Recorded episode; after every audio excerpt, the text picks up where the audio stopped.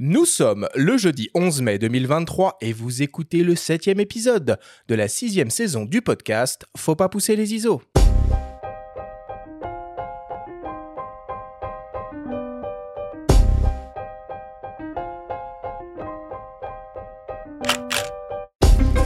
Bienvenue sur Faut pas pousser les ISO, le podcast hebdo pour tous les passionnés de photos et de vidéos.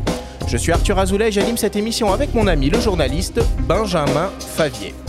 Cette semaine, c'est Masterclass et on va parler photo d'avion. Nous recevons pour l'occasion et pour la première fois à ces micros le photographe Olivier Lavielle, grand spécialiste de l'univers de l'aéronautique, qui nous fait l'honneur d'accepter notre invitation. Avec lui, nous allons vous donner une multitude de conseils pour réussir des photos exceptionnelles d'avion. Cette émission est présentée par le Lumix S5 Mark II, le premier appareil Lumix avec un autofocus hybride à détection de phase et de contraste.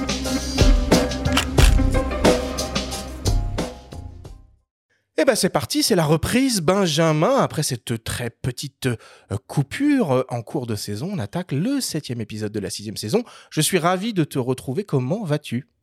Bah écoute Arthur, ça va super, c'est le printemps, il fait beau, les oiseaux chantent. Non, c'est pas vrai. La météo est totalement. Ouais, mais il faut qu'il pleuve, il faut qu'il pleuve, il faut qu'il pleuve, il faut qu'il pleuve. C'est important d'après ce que j'ai compris aux infos. Je me posais la question par contre, euh, en termes de meeting aérien, comment ça se passe quand avec il une flotte, météo comme ça? Bah c'est juste chiant quoi, non Olivier, quand il pleut? Ouais, c'est. Euh, c'est humide. Bah, Ou est-ce que ça donne d'autres photos sympas, comme ça peut être le cas dans le sport, par exemple, tu vois? Ouais, on peut avoir des choses vraiment bien. On a des réflexions, on a des petites gouttes sur les carlingues, ça peut donner de nouvelles choses. Euh, sinon, on marche dans la boue. Euh, on fait comme on fait d'habitude en photo. On, on, on se démerde, on s'adapte. Ouais, c'est ça, on s'adapte. Ouais, c'est ça, exactement.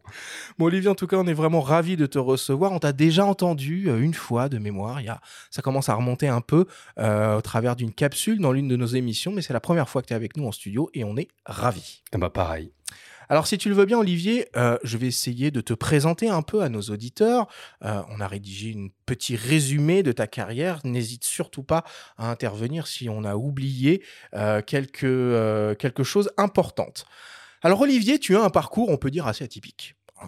Euh, tu es auteur-photographe, pilote d'avion et forcément et mécaniquement grand voyageur. Tu occupes actuellement le poste de chargé de communication pour la promotion du patrimoine chez Air France. Avant cela, tu as été directeur de la photographie, réalisateur, manager d'un groupe de hip-hop, photojournaliste et consultant en création artistique. On retrouve tes photographies dans les galeries Yellow Corner partout dans le monde et tu es ambassadeur Lumix depuis bientôt 8 ans.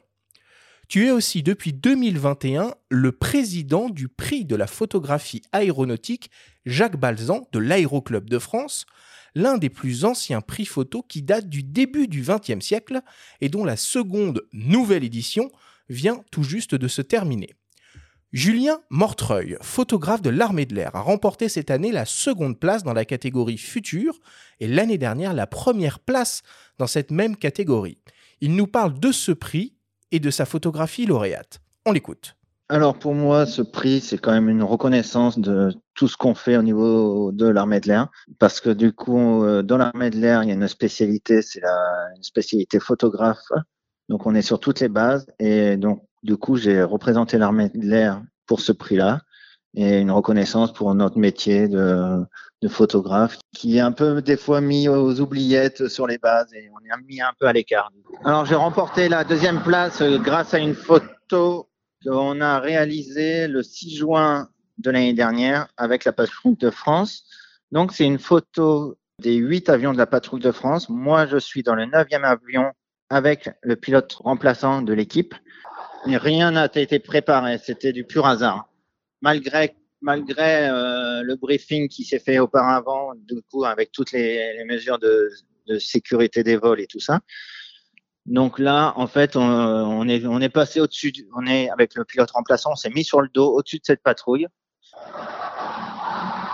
Et à ce moment-là, en fait, euh, j'ai vu, euh, la couleur de l'eau, avec l'effet d'ombre de, de, la patrouille de France, un peu des nuages, la mer turquoise, et j'ai dit celle-là, elle va être magnifique.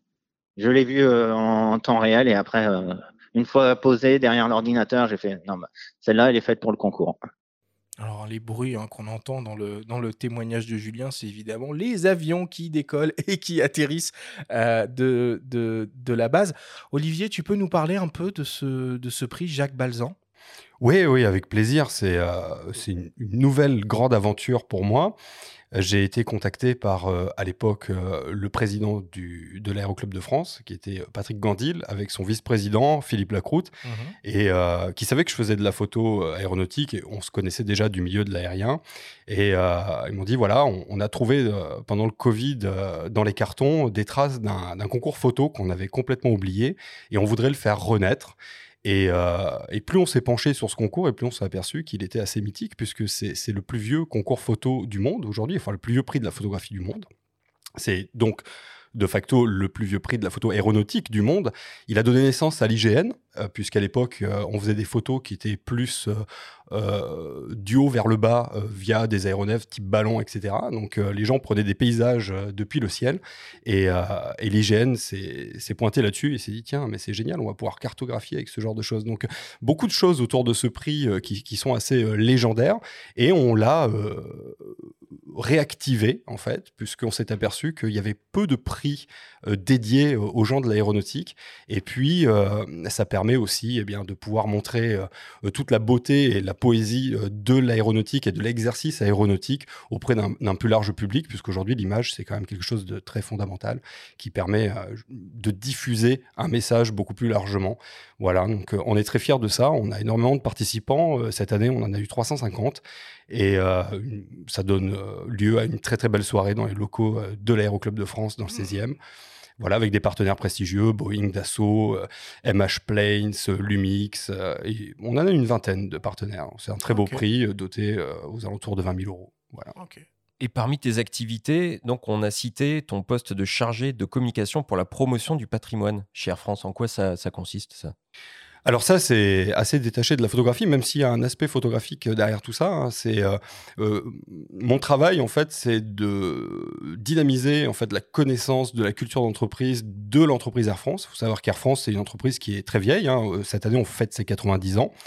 Euh, elle est la fille euh, de l'aéronautique qui a été inventée en France par Clément Ader. hein. C'était en Seine-et-Marne, c'était en 1800, en fin 1800. Et, euh, et donc Air France a été construite autour de plusieurs compagnies aériennes légendaires, Air Union, Sidna, Air Orient, etc., etc. Et euh, le patrimoine historique de la compagnie Air France est intimement lié au patrimoine moderne de la France. Euh, on a eu euh, des, des lieux très emblématiques comme le Bourget que vous connaissez. Il y a un superbe musée qui est d'ailleurs le plus vieux musée de l'aéronautique au monde. On va en Voilà. Et euh, ça a été le premier terminal de la compagnie Air France. Et Air France a, a et, travaille toujours d'ailleurs à, faire rayonner la France. D'ailleurs, elle a reçu euh, la grande médaille de l'Aéroclub de France, qui est une, médaille assez euh, mythique, puisque l'équipage d'Apollo 11 l'a reçu, euh, la patrouille de France, très peu, Jean Mermoz. Et euh, Air France l'a reçu euh, cette année pour euh, son action lors du Covid. Et voilà, donc tout ça, ça a créé un patrimoine. Aujourd'hui, on est toujours en train de construire le patrimoine de demain. Et mon travail à moi, à Air France, eh bien, c'est de, le faire connaître auprès des salariés, c'est-à-dire de, de créer la conscience de la culture d'entreprise. Donc, ça a trait au patrimoine mobilier, les collections mobilières, on a les effets personnels de Jean Mermoz, on a toutes les maquettes d'agences, etc., etc. Le patrimoine audiovisuel, puisqu'on a énormément de témoignages euh, photographiques et vidéos qui datent de 1933 jusqu'à aujourd'hui, et euh, le patrimoine euh, des archives, les carnets de vol de tous les avions, on en a qui sont signés par Jean Mermoz, Guillaumet, Saint-Exupéry, etc. Donc c'est énormément de patrimoine qu'on aura à cœur de vous montrer cette année pour les 90 ans d'Air France. Merci, c'était la question Culture G. voilà, c'est ça. On pourrait presque faire toute une émission là-dessus. hein, Ah bah, on, va quand plaisir. même, on va quand même parler On un peu l'idée. de, on va quand même parler un peu de, euh, un peu de photos. Euh, Peut-être juste avant qu'on commence l'émission, j'aimerais revenir juste deux secondes euh, bah, sur le concours hein, qu'on a organisé en début de saison 6 en partenariat avec Samsung pour célébrer les 500 000 écoutes euh, du podcast. Le grand lauréat de ce concours, euh, bah, c'est Antoine Saurin, euh, qui a reçu ces très belles dotations. Je le rappelle, un Samsung Galaxy S23 Ultra et une paire de Galaxy Buds Pro 2. Euh, on vous propose d'écouter le petit message qu'il nous a laissé. Bon ben je, voulais vraiment remercier votre, émission, votre podcast, Arthur et Benjamin. Ça doit faire à peu près deux ans, à peu près deux ans que j'écoute, que j'attends tous les jeudis que l'épisode sorte. C'est la toute première fois que je gagne que je gagne un concours, donc voilà, j'étais hyper surpris, hyper content, et, et merci beaucoup à Samsung pour ce pour cet extraordinaire téléphone. Bah, j'ai déjà j'ai dans un premier temps essayé évidemment l'appareil photo. Et du coup, euh, j'étais vraiment hyper impressionné par, euh, surtout par le zoom dix fois là. Les couleurs sont bien gérées, les expositions, tout ça, il n'y a plus rien à y faire. Quoi. C'est vraiment, euh, c'est nickel direct, c'est super net. Je suis impressionné de voir ce que ce que peut faire un téléphone à l'heure actuelle. Quoi. C'est vraiment impressionnant. J'avais pas vraiment d'écouteurs à proprement parler jusqu'à maintenant. J'avais juste des écouteurs qui sont fournis avec les téléphones, donc qui sont de mauvaise qualité. Mais là, des vrais écouteurs euh, dignes de ce nom, ça c'est assez euh, bluffant. Euh, la qualité du, du son, la finesse, euh, on entend vraiment tous les détails. c'est impressionnant. Quoi. Donc merci beaucoup, merci beaucoup en tout cas. Je vais passer des bons moments avec ce avec ce matériel. Je vais bien m'amuser, faire des photos, écouter de la musique. voilà, je vais, je vais me faire plaisir. Bon, évidemment, on remercie euh, Antoine pour ce, pour ce petit message et une nouvelle fois Samsung euh, d'avoir été partenaire à nos côtés euh, de cette opération. Voilà pour l'introduction de ce septième épisode. On attaque, comme d'habitude, avec le Flash Actu.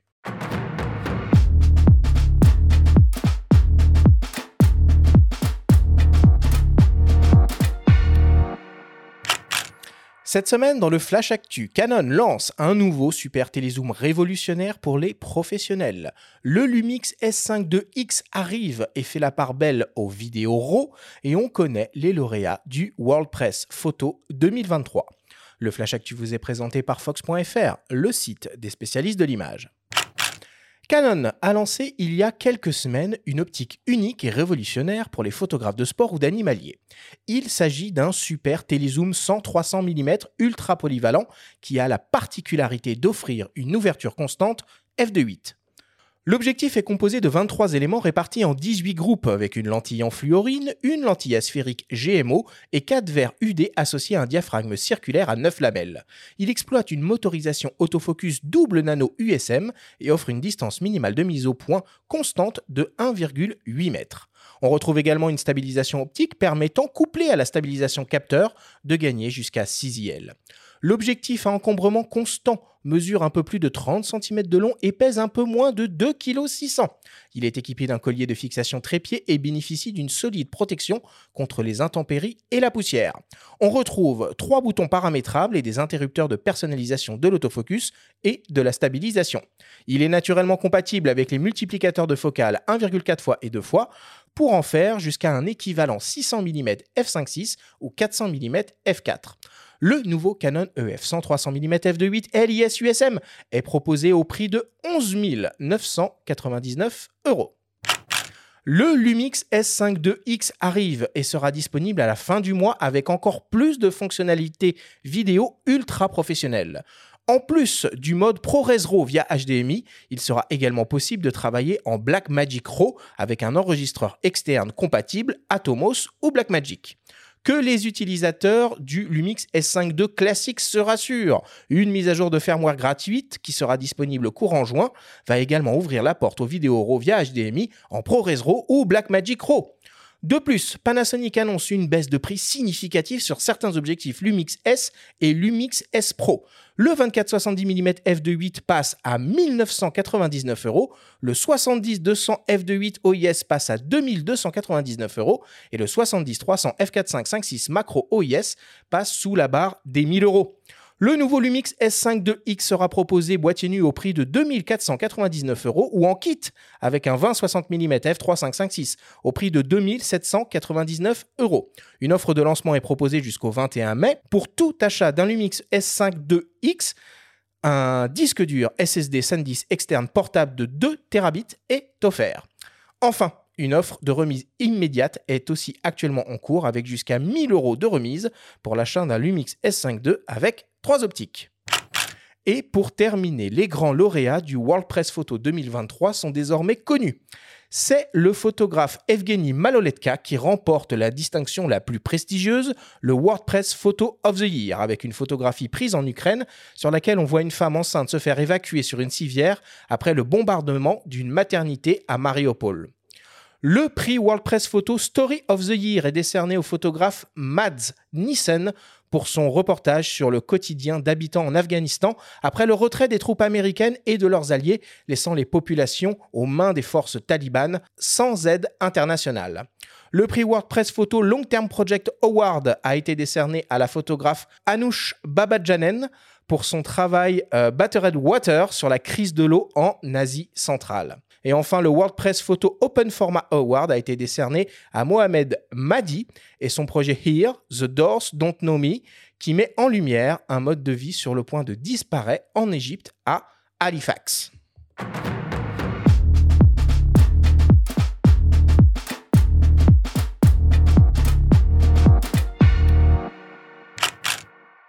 Voilà pour l'actualité cette semaine. Euh, Dis-moi Olivier, un 100-300 f2.8 constant à moins de 3 kilos, ça doit être pas mal ça pour faire de la photo d'avion. Ouais, à 11 000 euros, j'achète un avion. c'est vrai que c'est très cher, c'est très très cher. Ah bah c'est hors de prix, ça se dessine euh, surtout aux agences ou à un gros quotidien euh, euh, qui traite le sport. Il n'y en a qu'un en France euh, qui, qui est, qui est l'équipe, mais euh, clairement là on est dans d'autres sphères de prix euh, qui s'adressent pas à tout un chacun. En revanche, euh, les photographes pros qui utilisent les longues focales euh, lumineuses apprécieront euh, ce 100-300 parce qu'il faut préciser qu'à l'heure actuelle, par exemple, du 70-200 de l'8 Mhm. en gamme RF, donc euh, Canon pour le plein format, ne peut pas être utilisé avec des convertisseurs. Il répare un petit peu cet impair avec ce modèle-là. Oui, Mais bon, euh, À 11 000 euros, on n'attendait c'est pas 12 moins. 000, 12 000, 12 000, quasiment Pardon. 12 000. C'est excessivement rare d'utiliser une longue focale à f2.8. hein. Je suis désolé, mais euh, Alors ça peut être intéressant en sport indoor, euh, c'est-à-dire du handball, du basket, et avec les JO qui Ouais. se profilent, on peut penser que euh, la sortie est pas non plus euh, complètement Ouais. anodine.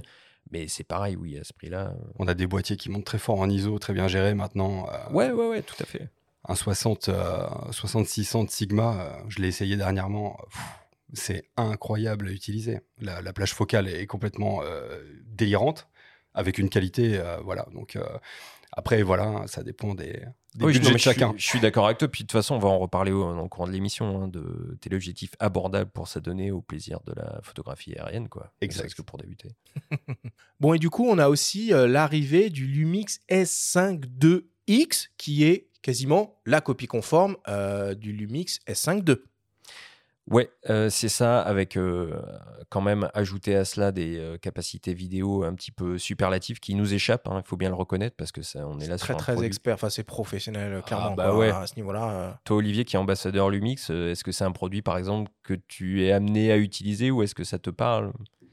Moi, je fais de la photo, donc euh, le Mark II tout court euh, me convient très bien. Là, là-dessus, il faudrait inviter Romain Sarré pour qu'il vous en parle, Ouais. je pense. Ouais. bah, Il est déjà venu à ces micros. hein. Et nous allons le faire. Ah oui, Ouais, on va le faire, on va le faire. Il va nous en parler en long, Il large, il sait si bien le faire. Non, par contre, moi, il y a un truc que je trouve sympa sur ce boîtier-là que euh, La baisse des prix des optiques, moi D'autres- très sympa. ça, c'est sympa, mais le boîtier en lui-même, je trouve le look plutôt euh, sobre et ça, j'aime bien. On Ouais, manque, il est je tout trouve. de noir vêtu. Ouais, ouais, c'est un peu euh, le boîtier de Batman, tu vois, mais le truc euh, tout noir qui passe un peu inaperçu, je trouve que c'est sympa. Il pourrait y avoir cette option euh, proposée par d'autres marques. euh, ça- voilà, Bon, de inspirez-vous. toute façon, si ça vous intéresse, hein, le Lumix euh, S5 euh, 2 et 2X, euh, dans quelques semaines, on va vous proposer une émission spéciale entièrement dédiée euh, sur, sur ce boîtier-là. Avec Romain Sarré, alors peut-être. Peut-être, on verra, ce sera la surprise.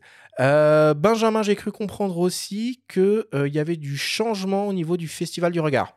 Oui, le Festival du Regard, donc c'est un très bel événement qui se déroule chaque année à Cergy-Pontoise, d'habitude en septembre-octobre. hein. C'était euh, la septième édition l'année dernière, la huitième qui devait donc euh, se dérouler euh, cette année, décalée au printemps 2024 pour coller à l'actualité sportive. C'est ce qu'a déclaré en tout cas euh, le fondateur du festival et mécène Eric Vialatel. Et bon, on vous communiquera les dates hein, et les thématiques euh, ultérieurement quand on, quand on sera un petit peu plus informé. Mais on peut faire confiance à, à Sylvie Hugues et Mathilde Théraube qui assurent la direction artistique pour nous concocter un bel événement. Qui parlera de sport, très probablement, du coup. Qui sait? Ok, voilà pour, euh, voilà, voilà pour l'actualité. Euh, on passe à la suite. Benjamin, c'est le moment de ta chronique hebdomadaire, ta story. Et cette semaine, tu te penches sur les débats envahissants qui naissent de l'usage de l'intelligence artificielle pour concevoir des images dans les festivals et concours photo. La story vous est présentée cette semaine par MPB, qui est tout simplement la plus grande plateforme en ligne au monde pour racheter, vendre et échanger du matériel photo et vidéo d'occasion.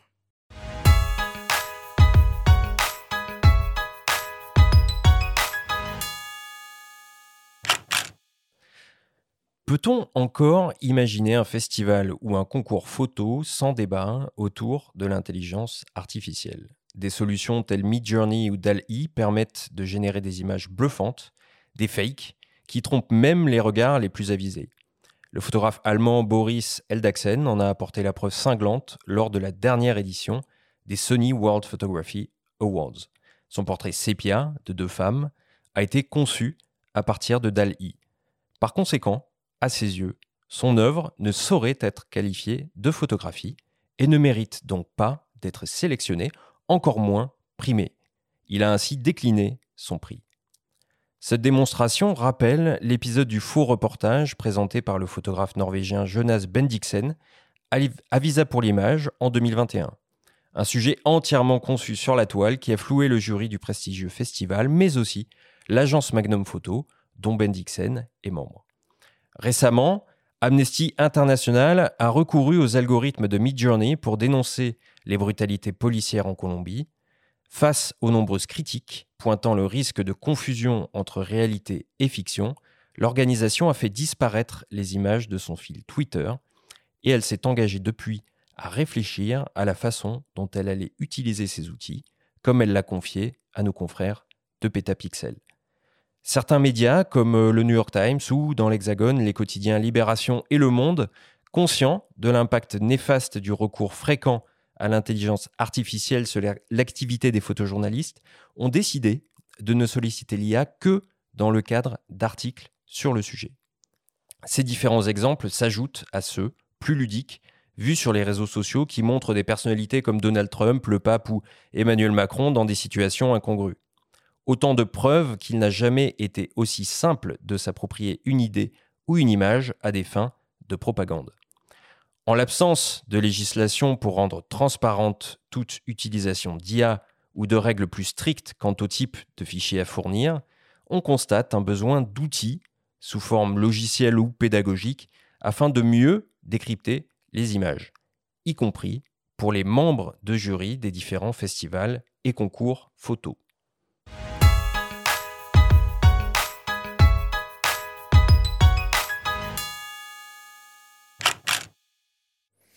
Bon, c'est un sujet, euh, c'est un sujet passionnant qui rappelle un peu, euh, en substance, hein, les débats qu'on pouvait avoir sur euh, photo retouchée, pas photo retouchée, non?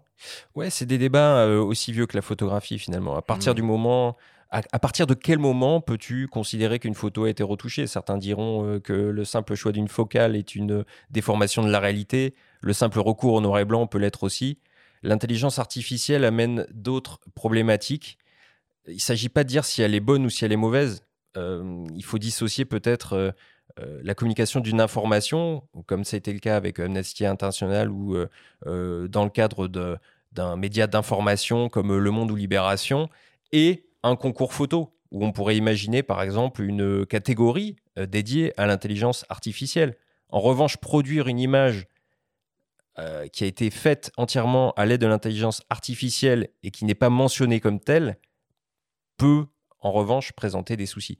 Mais le vrai débat, en fait, euh, dans les concours et les festivals notamment, c'est pourquoi ne tout simplement pas produire des fichiers RAW ou ne pas euh, vérifier euh, la nature des fichiers à la source et éviter ces débats-là?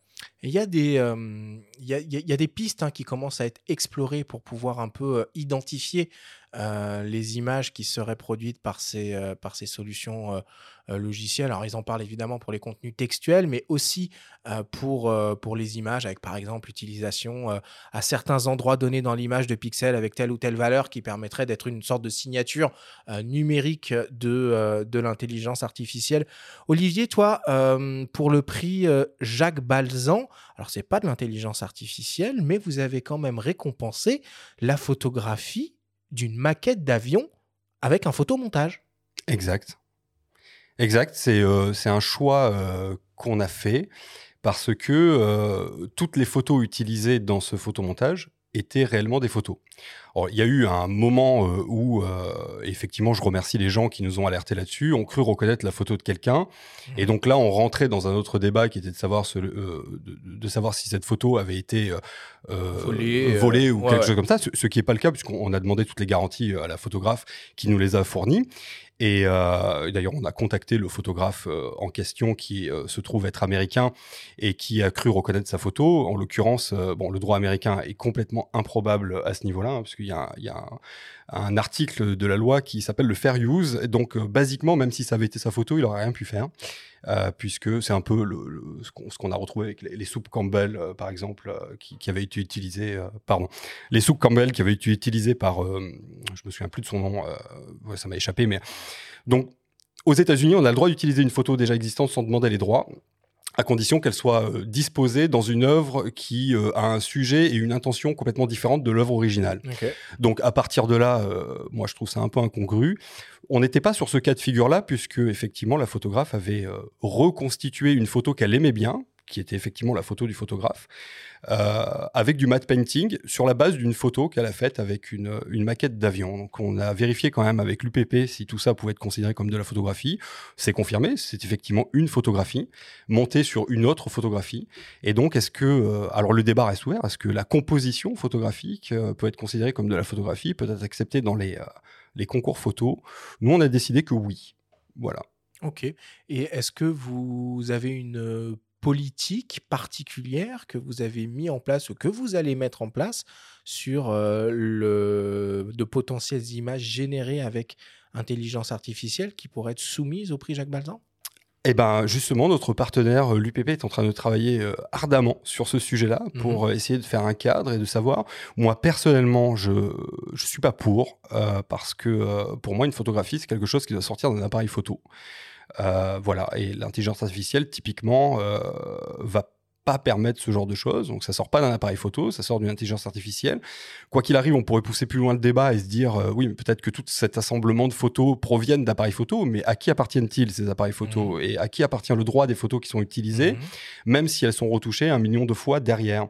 Donc euh, nous ne partirons pas sur le prix Jacques Balzan sur euh, la possibilité d'accepter de la photo artificielle pour le moment, sachant qu'il faut laisser aussi la possibilité euh, au cadre euh, légal d'évoluer et éventuellement à l'art d'évoluer. Maintenant, si demain, sur la base d'une photo qu'on a prise soi-même, on peut la modifier 50 fois avec une intelligence artificielle, ça reste euh, à peu près le même procédé qu'on utiliserait avec Photoshop aujourd'hui. Donc, à voir ce que les intelligences artificielles vont proposer. Mais en, en l'état actuel des choses, s'il s'agit de faire des compositions sur base de photos déjà existantes qui n'appartiennent pas au à l'artiste qui, euh, qui, en fait la composition, pour nous, ça correspond pas à de la photographie, puis ça correspond aussi à un problème de droit euh, fondamental. Moi, en tant que photographe, en tout cas, ça me gêne. Et en tout cas, tu parles de l'UPP sur euh, leur site. L'UPP incite et conseille aux photographes de remplir à minima tous les champs IPTC de leur fichier et d'apposer des watermarks euh, pour des photos qui seraient amenées à diffuser, que ce soit en ligne ou que euh, qui soient amenées à partager hein, à d'autres d'autres personnes pour éviter qu'elles soient récupérées ou euh, mal réutilisées. Bah, est-ce que c'est vraiment un frein? En tout cas, c'est un premier frein. C'est comme tout. Si tu commences pas à mettre quelques barrières, c'est une petite barrière parmi d'autres, quoi. Mais pour l'instant, il y a peu il y a peu d'outils hein, pour éviter qu'une photo soit mal utilisée ou que quelqu'un s'approprie sa propre image et la détourne. On l'a vu avec euh, euh, récemment euh, Trump, le pape ou, Macron. Hein, il y a surtout un problème de droit global. Hein. C'est-à-dire qu'en France, on est très limité. C'est-à-dire que quand on a eu le problème avec la création dont on parlait du prix Jacques Balzan, mmh. c'est vrai qu'en France, si elle avait utilisé une photo qui n'était pas la sienne, c'était répréhensible de la loi. Et comme je l'ai dit tout à l'heure, si euh, elle avait fait ça aux États-Unis, eh bien, c'était parfaitement autorisé.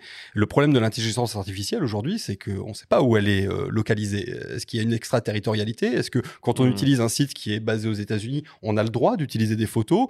Euh, Mais est-ce qu'on va avoir le droit de les vendre en France ou de les présenter en France?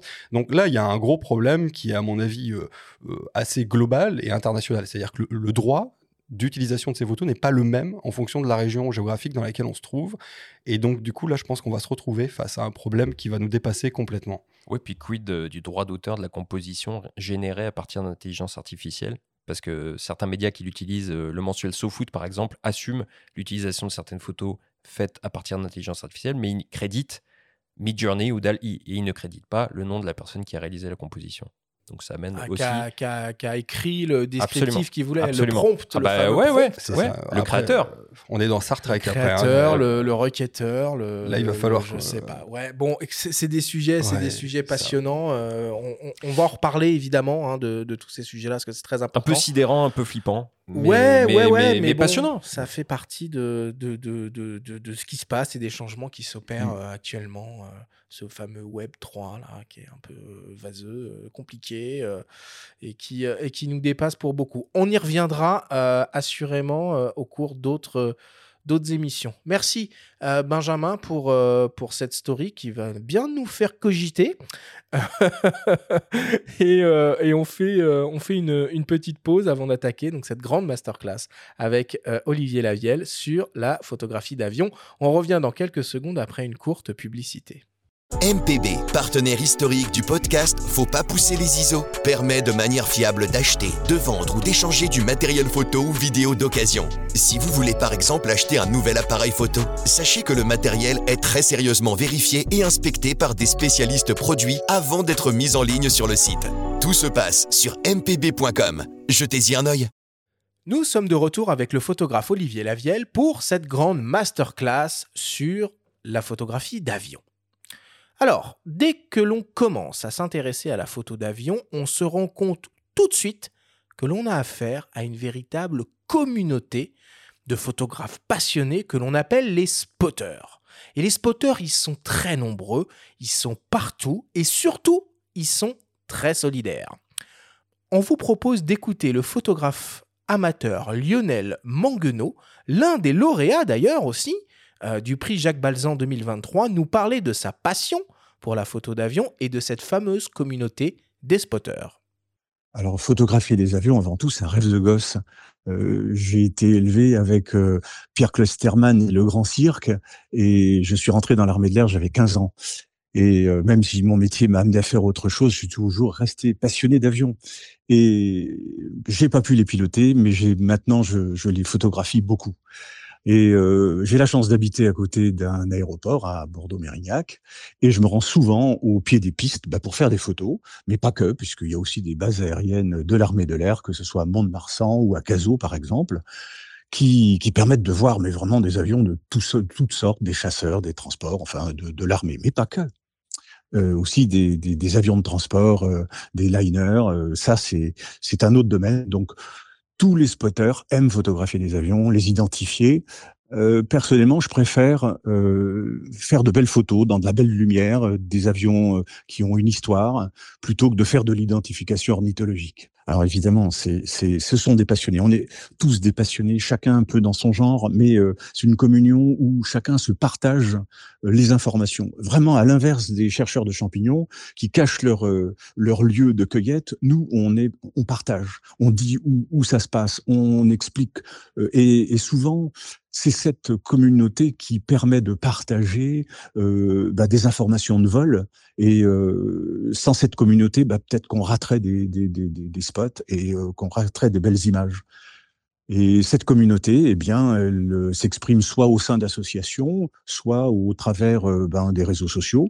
Et euh, le mot spotting ou spotter renvoie à tout un tas de gens qui sont très très ta- talentueux et qui, qui offrent vraiment de belles images et surtout de bons lieux de spot parce que les gens les décrivent les lieux de spot. Il existe même des, euh, des, des applications de spotting où euh, sont mentionnés les points autorisés autour des aéroports pour faire des photographies. Bon, il parle bien, hein, Lionel. C'est très agréable. C'était très agréable à entendre. Euh, voilà, on comprend qu'il y a vraiment une, une, communauté très forte de ces amateurs de, de photos d'avion. Toi, Olivier, t'es es tombé dans la marmite de l'aviation quand tu étais petit? Pas du tout. Pas du tout. Non, non, non. J'ai une famille de marins, donc je suis tombé dans, dans la, la marmite de, de la marine. Euh, et, et voilà. Et, et c'est en, en rejoignant Air France, en apprenant à piloter des avions, en rencontrant des gens sur des aérodromes, et, et que. euh, ah, en fait, ça a commencé simplement. C'est-à-dire que quand tu commences à avoir une passion, euh, et j'ai commencé à l'avoir euh, à peu près à 21 ans, cette passion-là. J'ai voulu m'entourer de cette passion. Donc j'avais des murs blancs et je me suis dit, je vais faire, euh, je vais y mettre des photos. Donc je suis, comme tout le monde, je suis allé à Ikea et j'ai vu des photos d'avions qui étaient assez rares, somme toute, qui étaient probablement les mêmes que tout le monde. Et je voulais pas avoir les mêmes que tout le monde. Je voulais avoir les photos d'avions qui correspondaient à ma vision, moi, de l'aviation. Donc bah, je suis allé faire un contrat de confiance chez Darty. J'ai acheté un appareil photo qui était claqué d'ailleurs à l'époque et avec un objectif complètement ridicule parce que j'avais pas trop les moyens et j'ai commencé à faire mes propres photos. Et comme tous les gens qui font des photos plus ou moins dégueulasses, je les foutais en noir et blanc et ça passait très bien. Et euh, je dis pas que le noir et blanc, euh, c'est que des photos dégueulasses, hein, mais je dis que quand on a des photos dégueulasses et qu'on les met en noir et blanc, ça passe quand même. Et, euh, et, voilà. Et puis de fil en aiguille, il y a eu les galeries, le corner derrière, etc., etc. Et, et ça, la passion a appelé la passion. J'ai rencontré de plus en plus de monde. Puis dans le milieu dans lequel je travaille, c'était facile.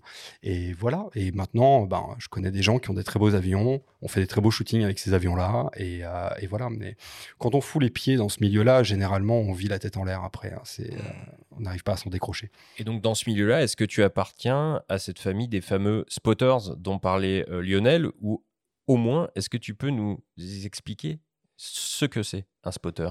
Alors, euh, je les connais bien. J'appartiens pas à cette famille-là. Vraiment, les spotters sont des gens très patients. Moi, je le suis pas. Euh, qui se mettent euh, autour des aéroports et qui font des photos d'avions. c'est ce qu'ils disaient, c'est quasiment de l'ornithologie. Hein. Vraiment, mmh. ces gens-là veulent avoir l'immatriculation qu'ils ont pas. C'est une sorte de collection d'avions. C'est des collectionneurs. Alors, je dis pas qu'ils sont tous comme ça, parce qu'au milieu de tout ça, la famille des spotters, en fait, c'est un peu comme la famille des photographes. Il y a des gens qui ont des spécialités là-dedans. Donc, il y, y, a ceux qui font des collections d'immatriculation et et d'ailleurs, c'est très très bien parce que nous, en tant que compagnie aérienne, on, trouve des fois des photos d'avions euh, qu'on n'avait pas. Euh, et, c'est vrai que les spotters nous aident beaucoup euh, sur l'archivage en fait de notre flotte. Donc on les remercie énormément. La GTA, Gendarmerie de Transport Aérien aussi, sont très contents de les avoir parce que ils ont les yeux partout autour des aéroports, là où peut-être la GTA les aurait pas, parce qu'ils peuvent pas humainement parlant couvrir tout le périmètre. Donc les spotters sont là et voient des choses qu'on voit pas. Des fois, ils sont même très attentifs à des problèmes de sécurité ou de sûreté, par exemple le risque aviaire, ce qu'on appelle le risque aviaire, euh, la présence d'oiseaux sur les pistes, peut-être que l'opérateur aéroportuaire les aurait pas vus, eux, ben ils alertent, ils disent attention, ici on a des oiseaux, ou on a vu un avion partir, euh, il y avait une trappe ouverte, c'était un peu... Des fois ça arrive, des problèmes techniques, et c'est les spotters qui euh, informent les compagnies aériennes d'un certain nombre de, problèmes. Donc ils, ont là, ils sont là, ils ont une raison d'être. Et puis au milieu de ces spotters-là qui font de l'archivage, il y a des artistes photographes comme M. Maguenot, qu'on a entendu tout à l'heure, qui eux font de la photo d'avion euh, qui correspond plus à une vision propre euh, de l'aviation, donc euh, peut-être plus onirique, peut-être plus artistique, etc. Donc on trouve de tout dans ce milieu-là. Et effectivement, ils sont très solidaires, c'est un vrai plaisir de les côtoyer. Bah, cette notion de fraternité collégiale, presque de partage, il, fait une petite opposition par rapport au cueilleur de champignons, on pourrait la faire par rapport aux photographes animaliers, hein, qui vont garder peut-être une chasse gardée sur leur territoire elle est, elle est intéressante. tu te retrouves là-dedans, du coup? Oui, complètement. Euh, ça, c'est un truc sur lequel moi, j'essaie de lutter euh, désespérément, que ce soit dans les, conventions qu'on fait au salon de la photo, etc., de dire aux photographes, voilà, n'ayez pas peur des autres photographes, c'est ridicule. Chacun a sa propre vision du monde. Il y a une vision du monde par individu sur cette planète. Potentiellement, on a presque 8 milliards de visions du monde.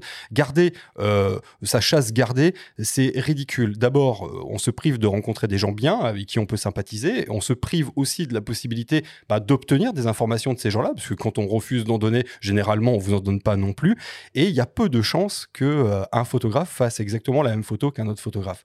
Ça, c'est ridicule. C'est et, c'est quelque chose qu'on trouve pas chez les spotters. Effectivement, il y a cette solidarité-là qui fait qu'il y a une émulation, et on, le voit euh, rapidement avec un prix comme le prix Jacques Balzan, où on, a des photos absolument merveilleuses qui sortent de là, euh, parce qu'il y a une solidarité, parce qu'il y a une émulation, parce qu'il y a un désir de vouloir faire mieux, sans se comparer vraiment, mais c'est une émulation. Voilà, et ça, c'est bien. Olivier, est-ce que tu pourrais nous expliquer pourquoi les avions sont des objets si photogéniques?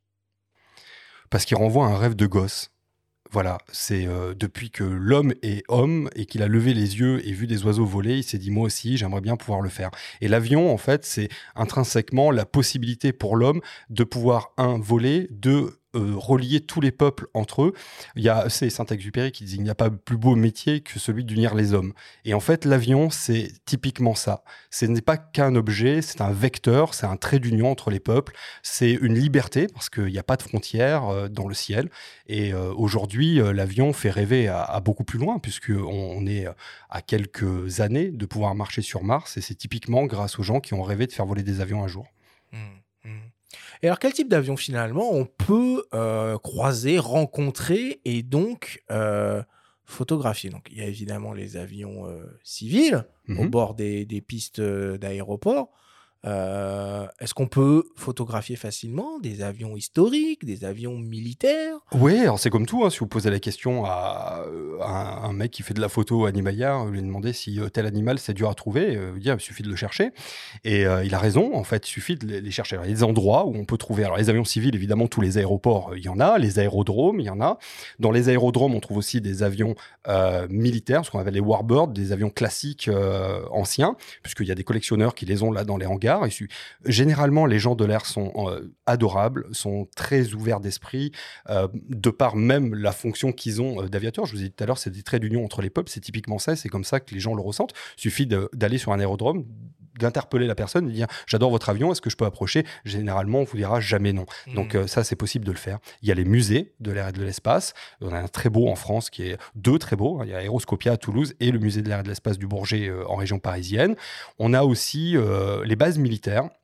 Donc, il suffit de se mettre autour, euh, ou alors euh, de, de bah, d'interpeller euh, les services de communication des armées, de dire voilà, je photographe, ça c'est tel est mon travail, est-ce que vous me donneriez accès à votre base militaire? Et ils le font de temps en temps. évidemment, il y a une enquête, etc. etc. C'est pas facile, mais c'est faisable. Voilà. Et il y a les meetings aériens. Et là, les meetings aériens en France, on en a quelques-uns qui sont absolument magnifiques, comme voilà, Air Legend, par exemple. Oui, parce qu'on va y venir au meeting aérien, mais il y a d'autres aspects qui sont très photogéniques. Euh, dans les avions, euh, ils peuvent être au sol, et on peut peut-être même photographier tout ce qui est à bord, faire des gros plans, choses comme ça. Toi, ouais, c'est deux approches. Il y a l'avion en vol et puis mmh. il y a l'avion au sol. C'est ça. Alors, euh, bah, typiquement, moi, je préfère les avions au sol que les avions en vol. Il y en a qui préféreront les avions en vol et puis il y en a qui préféreront prendre des petits détails sur les avions, etc. ça dépend vraiment de, sa, de son approche euh, de l'aéronautique. C'est comme pour tout. Hein. Je, vous le connaissez aussi bien que moi, ce, système-là de photographie. La photographie, c'est vraiment l'expression d'une vision du monde. Je pense qu'il faut rappeler à tous les gens que la photo, c'est pas, euh, c'est pas un média c'est un art. Et donc l'art se définit par euh, la personne qui décide de le faire. C'est-à-dire que c'est une construction qui date du moment où on est jusqu'au moment présent où on, crée son œuvre artistique. Et donc le rapport qu'on a à l'objet, ici l'avion, eh bien, euh, est défini par euh, le parcours personnel et individuel. C'est pour ça qu'il n'y a pas deux photos d'avion qui se ressemblent. Il n'y a pas deux approches de l'aviation qui se ressemblent. Il y a des gens qui vont vouloir rendre hommage aux gens de l'air en prenant les avions en photo. Il y en a qui vont vouloir rendre hommage à, au dessin, à vraiment l'architecture de l'avion. Il y en a qui vont vouloir rendre hommage à la performance il y en a qui vont vouloir rendre hommage au, fait que cet avion vole, au fait que cet avion est au sol. Peu importe comment on regarde cet avion-là, en fait, il y a autant de visions qu'il y aura de photographes. Euh, bon, euh, une fois qu'on est décidé à se, lancer, du coup, la première question qu'on doit se poser, c'est où photographier les avions? Alors, tu as donné euh, quelques pistes et évidemment, l'un des endroits les plus naturels pour aller photographier des avions, c'est les fameux meetings aériens qui euh, se déroulent généralement au beau jour un peu partout en France. Certains d'entre eux accueillent même les spotters à bras ouverts, et c'est le cas par exemple de Air Legend, qui se déroulera du 9 au 10 septembre prochain à Melun, près de Paris. Nous avons contacté Isa Bazin, la directrice déléguée de l'événement. On l'écoute. Le meeting aérien Air Legend existe depuis 2018. Euh, il commence donc à faire ses preuves et à être connu au niveau européen. Euh, ses caractéristiques euh, sont d'une part son importance, c'est vraiment le, plus gros meeting aérien public français de nos jours, et par la variété des appareils qui peuvent être vus sur place. en particulier des, ce qu'on appelle des warbirds, c'est-à-dire des avions de chasse de la Deuxième Guerre mondiale, ou des bombardiers de la Deuxième Guerre mondiale, par exemple pour cette année. aussi des avions militaires, des Rafales, la 400M, la patrouille de France, qu'on peut voir évoluer en l'air, mais aussi qu'on peut voir au sol pour les amateurs de gros plans. Euh, les spotters qu'on trouve en meeting aérien euh, ont une vision beaucoup plus artistique. Euh, voilà, on a des relations particulières avec certains qui partagent avec nous leurs photos et on leur fait une place tout à fait privilégiée en leur donnant accès à, à une offre qu'on appelle l'offre spotter, qui est donc une, une, entrée très spécifique.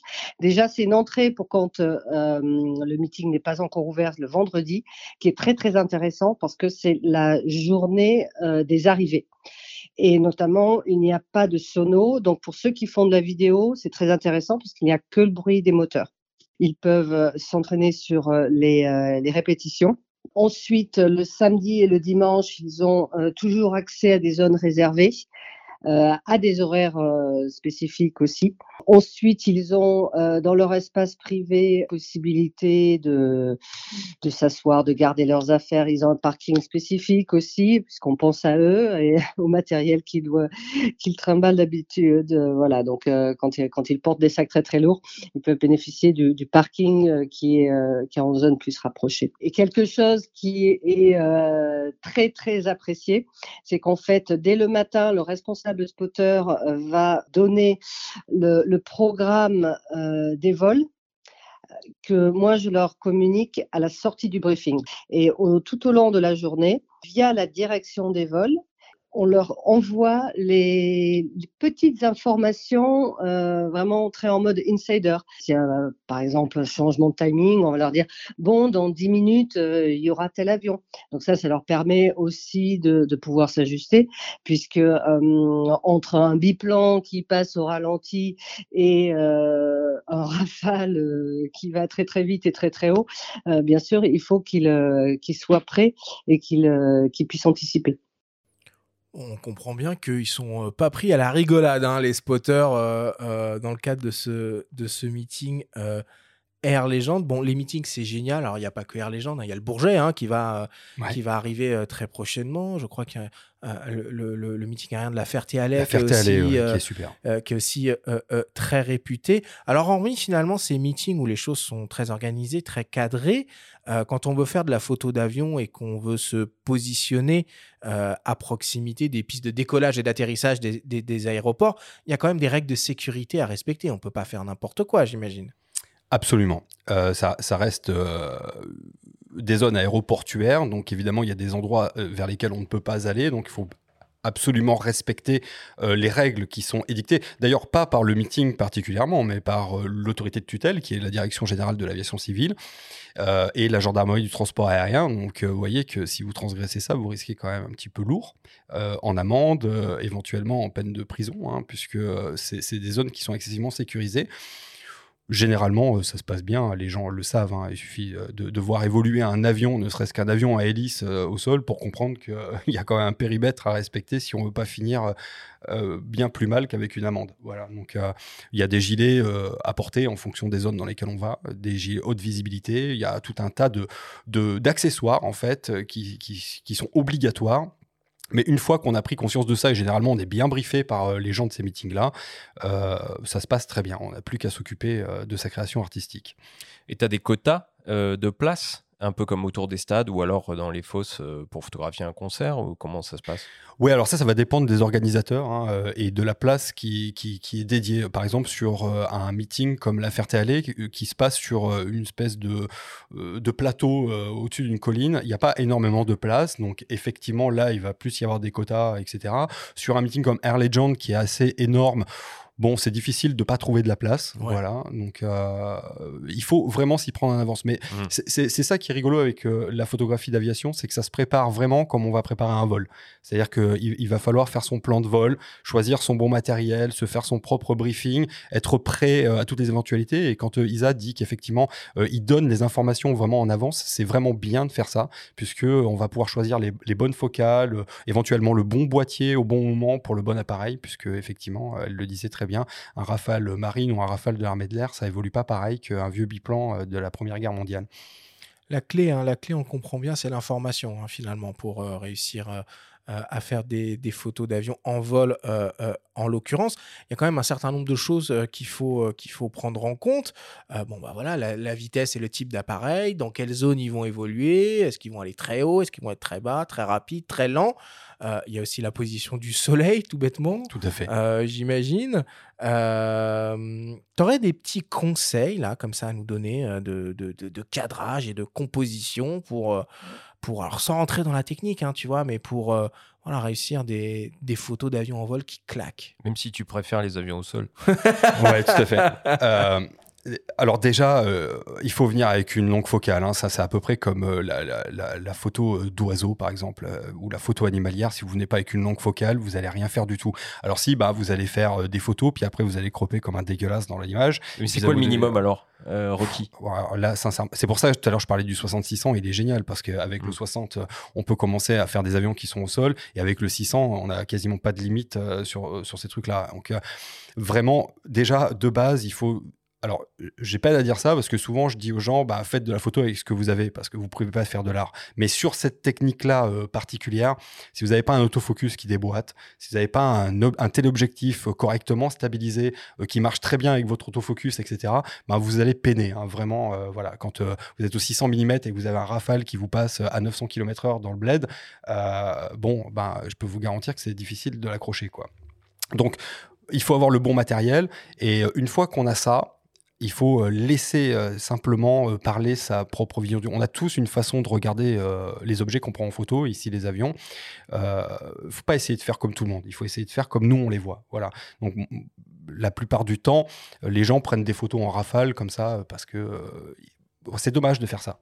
Ah, prenez le temps, c'est pour ça que c'est bien la journée euh, dont parle Lisa Bazin où on vient euh, la veille quand euh, les avions arrivent, on peut discuter avec les équipages, on peut faire le tour des avions, des fois même monter dedans, se familiariser avec l'appareil, se dire lui je l'aime, je l'aime pour quelle raison, je l'aime pour ça, je l'aime parce que ça ligne, je l'aime parce que les gens qui travaillent autour, j'ai quelque chose qui se passe avec eux, etc. etc. Et une fois qu'on commence à comprendre l'objet avec lequel on va travailler, eh bien on va pouvoir commencer à trouver le bon cadre, le cadre qui nous plaît. Alors j'ai pas vraiment de conseils, hein, je suis désolé d'ailleurs pour les auditeurs qui attendent un conseil en particulier, mais vraiment faites la photo parce que vous avez envie de l'accrocher dans votre salon. La faites pas parce qu'on doit la faire comme ça. Vous savez, la, règle des trois tiers, etc., etc. Si vous avez envie d'envoyer chier ça, mais envoyez chier ça lourdement. si la photo vous plaît et que vous dites celle-là, je la mets dans mon salon, c'est que c'est probablement la bonne. C'est très clair, tu vois, finalement. C'est pas, c'est pas si confus que ça du tout. Euh, ok, on va parler un peu de, de matos maintenant. Donc, toi, tu es ambassadeur Lumix, tu travailles donc naturellement avec des boîtiers Lumix. Tu l'as évoqué un peu, hein, euh, la clé, c'est les performances autofocus euh, de, de l'appareil. J'imagine que toutes les, les récentes technologies de détection, reconnaissance et suivi du sujet qu'on retrouve sur bah, quasiment tous les hybrides maintenant, ça doit être un atout incroyable pour la photo d'avion. Ah, complètement. C'est-à-dire que aujourd'hui, on passe beaucoup plus de temps à, profiter de son shooting plutôt qu'à régler cet appareil photo-là. Jusqu'au au, à l'hybride, euh, on, travaillait en rafale et puis dans cette rafale, ben, on choisissait euh, la photo des moins pires de toute la série qu'on avait. Maintenant, euh, au, milieu de toutes les bonnes photos qu'on a, puisque l'autofocus est complètement délirant, eh ben, il n'y a plus qu'à choisir la meilleure de toutes les meilleures. Donc c'est un autre problème, mais quoi qu'il en soit, elles sont toutes utilisables. Franchement, le mirrorless a apporté un confort de travail et une rapidité de travail qui, qui dépasse l'entendement.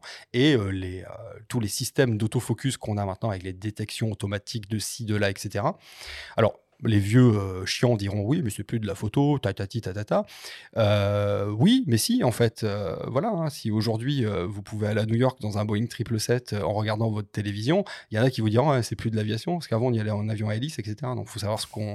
voilà, il y, a une façon efficace de le faire, puis une façon un peu vintage. Alors il n'y a pas, moi j'ai rien à dire, hein, s'il y en a qui ont envie de se faire chier avec encore un, argentique, grand bien en face. Moi personnellement j'ai une voiture de collection, quand je pars en vacances, je sais quand je pars, je sais pas quand j'arrive, et c'est un autre plaisir.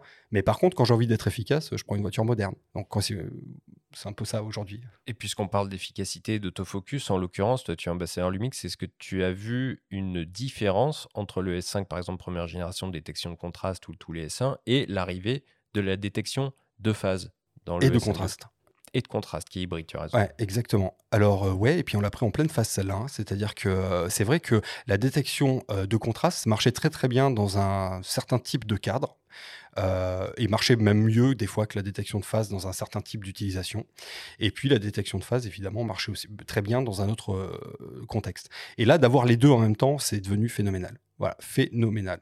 Bon, je pense que tout le monde va s'y mettre d'une manière ou d'une autre, ou si c'est déjà- fait, mais en tout cas, chez Lumix, quand on a vu arriver ça, ça a changé complètement euh, tout le game. La détection de, visage, de rétine, de ci, de là, enfin, on lève l'appareil photo, on clique, on n'a même plus besoin de regarder dans, le- dans le viseur. On clique, le truc a vu une tête, il a pris euh, voilà, la photo euh, telle qu'elle devait être prise. Parce que ton discours est intéressant par rapport à la rafale et le fait de pouvoir avoir une efficacité qui te permet de pas prendre trop d'images et de te concentrer sur plutôt la bonne image que tu vas faire à l'instant T. C'est-à-dire que ce gap dans la F te permet finalement de pas photographier à 30 images secondes et de rentrer chez toi et d'avoir euh, 1500 images à traiter. euh. Alors sur l'aviation, on est un peu obligé. Euh, parce que euh, comme on n'est pas dans le cockpit et qu'on n'est pas dans le cerveau euh, du, pilote, le moindre mouvement qu'il va faire, et ça va très vite, hein, sur les Rafales par exemple, qui sont des avions absolument merveilleux, si le type il a décidé de passer sur le dos ou de faire un looping ou, de faire un tonneau barriqué au moment précis où tu arrêtes ton, shooting, bon bah t'es un peu fâché, tu vois.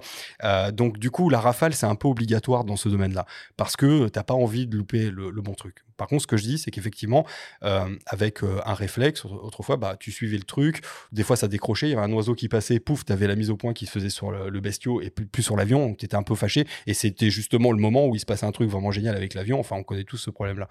Maintenant, avec l'hybride, en fonction de comment tu règles. Alors sur, sur le, le, le Mark II, euh, comme sur tous les, les Lumix, on peut régler euh, l'autofocus dans euh, sa rapidité d'exécution et dans sa sensibilité. Donc ça, il faut bien penser à le régler. Sensibilité de suivi, tu veux dire. Le Ouais, c'est ça, où il va décrocher ou pas du sujet Exactement. C'est-à-dire Ouais. que en gros, si je mets la sensibilité au minimum sur mon autofocus, s'il y a un gros, euh, un autre avion qui croise l'avion que j'ai choisi de shooter, ben le focus va pas changer, il va pas venir sur le, le Ce que d'autres marques font aussi, évidemment. Et ça, c'est une très bonne chose. Mm.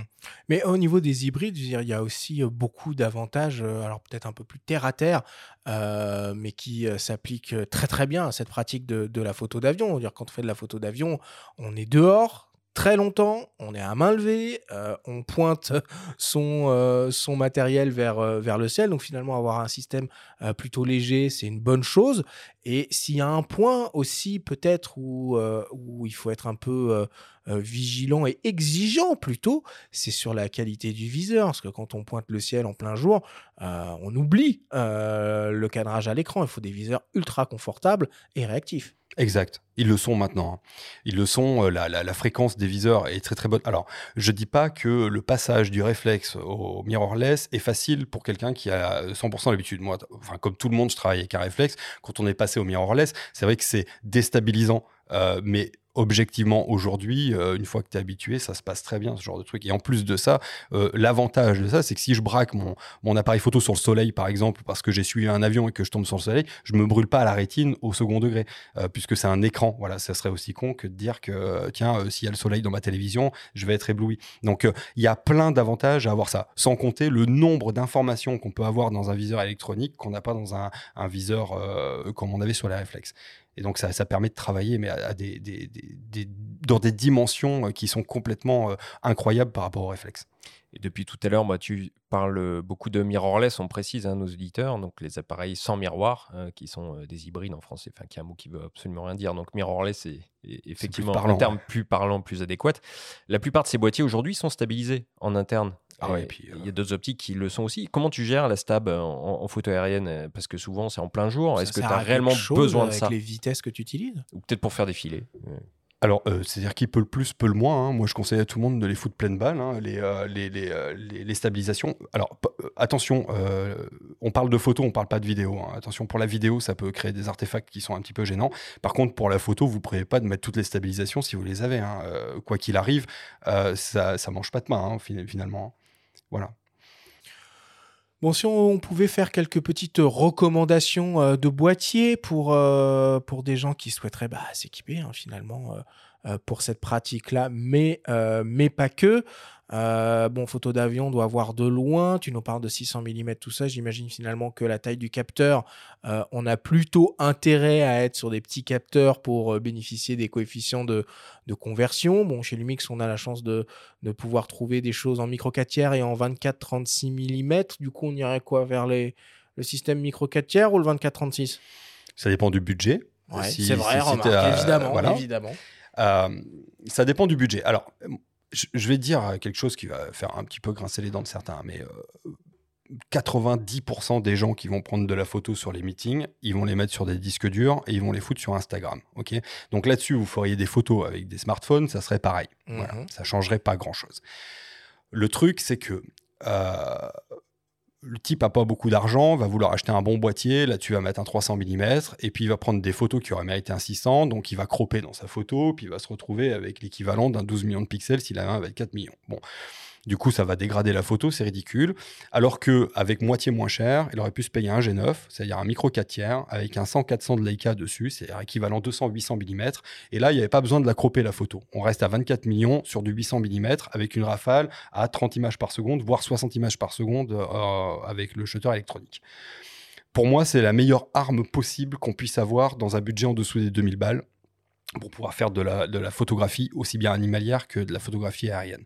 Maintenant, si vous avez un budget qui est un peu plus large, bah, vous achetez, euh, bah, par exemple, ce que j'ai moi là, euh, c'est le, le S5 Mark II, euh, qui a une rafale à 30 images par seconde avec un 60-600 de Sigma dessus. Et là, vous êtes refait, c'est sûr qu'à 600 mm, vous êtes très bien. Un petit peu moins bien qu'avec le 800 mm, équivalent 800 mm, mais 60-600, pff, incroyable. La vitesse de, de, de, de, fonctionnement de l'autofocus sur ce, ce- cet objectif-là, euh, puis en plus le rapport qualité-prix est complètement ahurissant. Et si vous avez un petit peu moins de budget, le, cin- le 150-600 a- baissé depuis le 60 euh, le 60-600 et on en trouve à 1300 balles. D'ailleurs sur MBP, hein, en l'occurrence. euh, puisque, euh, MPB, ouais. MPB, pardon. Et, et le 150-600, euh, effectivement, euh, Sports, parce qu'il n'y a pas de version contemporary, du moins encore euh, comme il pouvait y avoir en réflexe, mais tu as raison de, de- de signaler ces deux zooms-là, euh, parce que par contre, dans la gamme Lumix S, là, il y a des trous euh, au niveau des longues focales, donc euh, on peut aller chercher chez Sigma Tout à fait. euh, ces, ces- ces manques-là. C'est pour ça qu'il y a une alliance. Euh, Leica, Sigma, euh, Panasonic, enfin Lumix. Bon, en tout cas, là, pour le coup, euh, euh, au niveau des optiques, il y a vraiment du choix, du choix, du choix, du choix chez tous les, les constructeurs sur des plages de focale. Alors, Mais Oui. par pitié, pas de doubleur de focale. ah, Je- alors serez- pourquoi cela? Ça marche pas du tout. ça ça- L'autofocus se perd dans ce truc-là. La qualité photographique est impactée. Vous avez des artefacts ridicules. Euh, vraiment, c'est si vous avez vraiment, si vous voyez euh, un tyrannosaure. euh, et que vous avez besoin d'un doubleur de focale, si la photo est claquée, vous la vendrez quand même sur les géographiques, on est d'accord. hein. Donc n'hésitez pas, si vraiment. Mais si vous voulez faire quelque chose de propre, évitez ce genre de truc. Économisez un peu, achetez une plus longue focale. Mais un doubleur, non. Ouais, en plus, euh, toutes les focales, ou la plupart, ont des ouvertures déjà glissantes et peu lumineuses. Donc, euh, ajouter un doubleur à ça, tu perds Oui, encore. hein. oui, même oui, même si tu es en plein jour. euh, Même si la lumière, a priori, c'est pas trop trop le problème en photo d'aviation, pour le coup. Non, mais bon, du coup, trop fermer le diable, je sais pas si c'est bon non plus, quoi. Ouais, cela dit, si on a un meeting aujourd'hui, je peux te garantir que la lumière, ça va être un problème. hein. Avec ce qui tombe de flotte. Ouais, par exemple. Ok, euh, bon voilà pour la partie euh, matérielle. On va rentrer peut-être un peu plus dans, dans les petits réglages. hein. Mhm. Euh, finalement, un avion, c'est quelque chose qui se, qui se déplace vite. Qu'est-ce qu'on utilise? Quel mode de prise de vue? C'est quoi les temps de pause voilà, adéquats? Comment on gère les ISO Rafale par rafale, tu as déjà un peu commencé à nous, à nous donner ton point de vue là-dessus. Bon, voilà, comment on optimise les réglages de son boîtier pour mettre toutes les chances de son côté? Alors, il y a plusieurs types d'avions. On en a parlé tout à l'heure. On, a...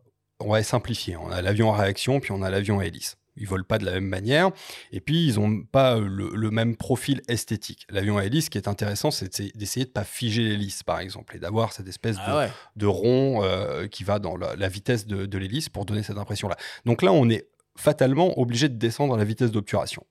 Donc, euh, et, et, euh, c'est ça qui est compliqué. C'est pour ça que je vous disais tout à l'heure, il fallait vraiment préparer son truc. C'est que en fonction de l'avion, vous prenez un, euh, un Spitfire, le, le rendement de l'hélice est pas le même que sur un Boeing euh, Stearman, par exemple, qui a un vieux biplan euh, de l'entre-deux-guerres, enfin, de, du début 1900, euh, début Seconde Guerre mondiale. À d'où les infos, enfin l'importance des infos qui sont Exactement. communiquées en amont. Parce que là, ISA te dire, ah bah tiens, euh, c'est un Spitfire qui arrive. Donc tu, gères comment? Et eh ben là, il va falloir augmenter sa vitesse d'obturation parce que si tu la descends trop, on verra plus l'hélice, euh, plus que sur un vieux biplan par exemple, où là l'hélice va tourner moins vite, d'accord? Là-dessus, bah, comme tu descends en vitesse d'obturation, bah, il va falloir que tu aies un truc vraiment bien stabilisé. tout à l'heure, on en parlait justement de la stabilisation. Dans quel cas il fallait avoir la stabilisation allumée euh, de partout là où elle était disponible? Ben, euh, Là-dessus, typiquement, si je descends en vitesse d'obturation pour faire un beau suivi et que l'avion soit net euh, malgré l'hélice avec son, phénomène de, rotation, il va falloir que j'ai une bonne stabilisation. voilà. Et là, les ISO, c'est pareil. Hein connaissez votre matériel vraiment sur le bout des doigts. Sachez à quel moment les ISO commencent à dégrader euh, euh, salement votre photo. Mm. Encore une fois, ça c'est très subjectif parce qu'il euh, y a des gens qui, aiment bien ou qui aiment pas bien. Mais enfin, il y a toujours un moment où on trouve que c'est vraiment dégueulasse. Donc en gros, il faut pas hésiter à régler les ISO avec une valeur basse, une valeur haute de telle manière que quand on se met sur ISO auto, eh bien, ça dépasse pas ces valeurs-là. ça, c'est un peu le basique. Et encore une fois, il y a des profils euh, par exemple, sur le Lumix, il y a C1, C2, C3, avec des profils qu'on peut programmer. Donc, vous pouvez très bien, euh, sur le C1, C2, C3, programmer un profil pour les avions de chasse, un profil pour les avions à hélice de dernière génération, et un profil. Pour un meeting euh, comme ça, on exactement. est prêt à toutes les, toutes les situations. Mais le mode priorité, peut-être le plus intuitif, du coup, ça va être le mode vitesse. S du coup pour basculer d'une vitesse à l'autre J'avoue que j'ai pas d'avis sur la question. Pas de, Non, véritablement. on peut, faire les choses avec les deux modes en fait quoi. Enfin, c'est juste une vue de l'esprit quoi. C'est-à-dire que les modes comme S par exemple, si il y a des gros passages nuageux et que on a euh, des pertes de diaph, en veux-tu en voilà, ça peut être super intéressant de passer là-dessus plutôt que de refaire les réglages à la main toutes les, 15 secondes maintenant. Plein ciel bleu avec euh, un passage qui va se passer dans les 15 prochaines minutes. Euh, là, on peut se permettre d'être sur M et de faire un réglage nominal et puis de, de s'y tenir. Donc ça, ça dépend vraiment de, de du profil de shooting en fait en fonction du, duo euh, sujet météorologie par exemple. Il n'y a pas de sacro-saint. Euh, non, non, non, euh, non, non, c'est comme. c'est une vraie question de profane. Hein. Ouais, ouais, mais ça, mais même les pros posent ce genre de questions. Il y a toujours des gens qui, croient qu'il y a une recette magique. En fait, il n'y a pas de recette magique parce que moi, personnellement, si je veux faire un avion complètement flou parce que j'ai décidé de faire une série complètement floue, bah, je vais me mettre à 80 au shutter avec les ISO à 100 et puis la fermeture à 22, tu vois. Donc, vraiment faites ce que vous voulez, c'est ça euh, le sujet. Et puis s'il y a un mode avec lequel vous êtes plus à l'aise qu'un autre, c'est celui-là qu'il faut utiliser. Et même là, je vais faire gueuler un peu tout le monde, mais si vous voulez passer en mode tout automatique, je veux dire, le, sujet d'une photo, son existence, c'est le moment où vous allez la pendre au mur une fois imprimée. Et personne va vous demander si vous étiez en automatique sur M, sur C ou sur autre chose. Bien sûr, ce qui m'amène justement à la dernière question un peu euh, technique au niveau de l'autofocus, euh, qui est le sujet le plus délicat sur ce genre de prise de vue on laisse tout en auto, on met toutes les détections à balles ou. Euh, complètement. Ok. Bon. Ah, complètement. C'est encore une fois, je le redis là parce que je, pense que les gens doivent l'entendre. Pas, euh, les vieux bougres de la photo, euh, mais, mais, les gens qui hésitent et qui ont un complexe à se dire tiens, moi j'ai une vision du monde, mais je vais pas parce que j'ai pas les moyens, parce que j'ai pas la technicité, etc., etc. vous privez pas de faire de l'art parce qu'il y a un vieux bourg qui vous a dit qu'il fallait euh, avoir un bac plus 24 en photographie euh, et en utilisation de boîtier. Si vous avez un boîtier et que vous pouvez le mettre en automatique et que euh, ben, vous êtes à l'aise avec ça, ben, faites de la photo comme ça, foutez-la sur votre ordinateur, créez une œuvre artistique qui vous est propre et puis exposez-la. Et puis voilà, on n'en parle plus. Moi, je vous le dis, hein, quand je vais dans une expo, je demande pas au gars comment il a pris sa photo. Je m'en fous en fait. C'est l'œuvre finie qui va déterminer mon sentiment vis à -vis de l'œuvre en question et d'ailleurs, euh, en parlant d'œuvres finies, d'exposition, toi, tu utilises les modes haute définition de ton boîtier. On a déjà parlé un petit peu, un petit peu en off. Est-ce que c'est un réel intérêt, ça? Est-ce que tu le vois vraiment à l'œil nu? C'est-à-dire que tu pars d'un capteur de 24 millions de pixels et avec ces modes-là, tu peux avoir une définition plus élevée. Donc quand tu ah, photographies au sol des avions, et ça, ça marche vraiment ça? Ouais, ouais, c'est un truc de fou. C'est un truc. D'ailleurs, tu le vois au poids du fichier hein, quand tu extrais le fichier. Oui, non, mais certes, tu vois le poids du fichier, mais à l'œil nu, tu peux ah voir. Oui, quand, euh, quand, tu zoomes, quand tu zoomes dans l'image, là, quand tu es sur ton écran 4K et compagnie, tu, tu vois bien qu'il y a une différence qui est assez phénoménale. Et puis après, quand tu l'envoies, par exemple, si, si, tu veux vraiment être euh, sûr de, de, de, des capacités de ce truc-là, tu sais, tu vas sur un site comme euh, Whitewall, par exemple, tu fous ta photo dedans, il va te dire directement en combien au maximum tu peux l'imprimer, et tu verras que sur les deux photos, il y a quand même une différence majeure. Donc, euh, ouais, ouais. Le... Alors, évidemment, le mode haute définition à main levée, même s'il est très performant, tu vas pas suivre un rafale avec. Mais par contre, sur un avion au sol qui est bien posé, avec une belle lumière, etc., tu sors une photo de 100 millions de pixels, tu peux retravailler ça correctement. Encore une fois, ça sert strictement à rien si tu fais pas des grands. Euh... Alors, ça sert dans deux cas de figure. Soit tu es très mauvais en cadrage et tu croppes comme un, tu comme un salopard quand tu rentres à la maison. Et là, oui, il euh, y a un intérêt. il y a un détail que tu n'as pas vu sur le moment, tu le vois après. Exactement, bah. voilà, tu peux retravailler. Ou alors, tu fais des grandes impressions. moi, c'est ce que je fais. Et effectivement, je suis beaucoup plus à l'aise avec ce mode-là. Ouais. Mmh. Olivier, euh, est-ce que pour faire gagner du temps euh, à nos auditeurs qui voudraient se, lancer là-dedans, il y a des pièges ou des erreurs peut-être euh, à éviter qu'on pourrait, signaler là? Ouais, c'est de, mal se préparer, c'est-à-dire d'arriver dans un milieu comme celui-là qui est très technique, euh, très technique euh, au rapport aux machines qui sont utilisées, sans savoir exactement ce qu'on fait. C'est-à-dire que, alors déjà, la première erreur, c'est d'acheter un boîtier qui est au-delà de vos capacités. les mecs qui se disent pour faire de la belle photo, il faut que je claque 6000 euros dans un boîtier, je peux vous garantir que le meilleur moyen de rater ces photos, c'est encore d'acheter un boîtier que vous saurez dont, vous saurez jamais vous utiliser. Voilà, c'est la première chose.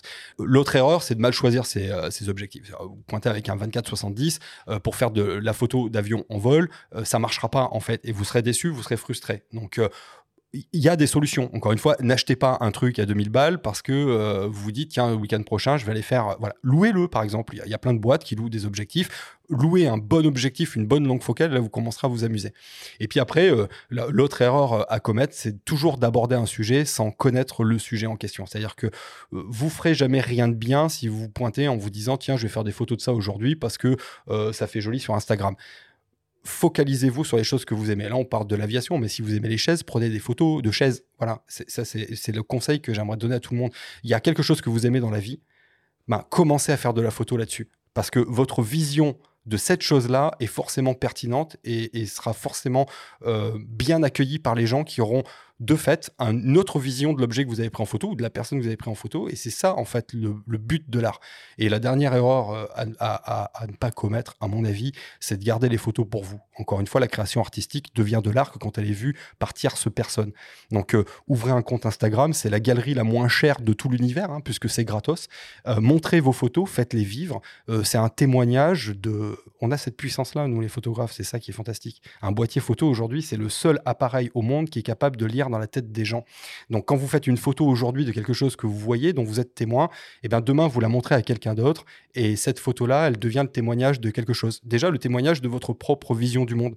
Si vous prenez les albums photos que vous aviez quand vous étiez gamin, c'est pas que des photos, c'est le témoignage de votre vie, mais c'est aussi la vision que les gens qui vous ont pris en photo avaient de vous à l'instant T. Et ça, c'est de la poésie euh, en, barre, en fait.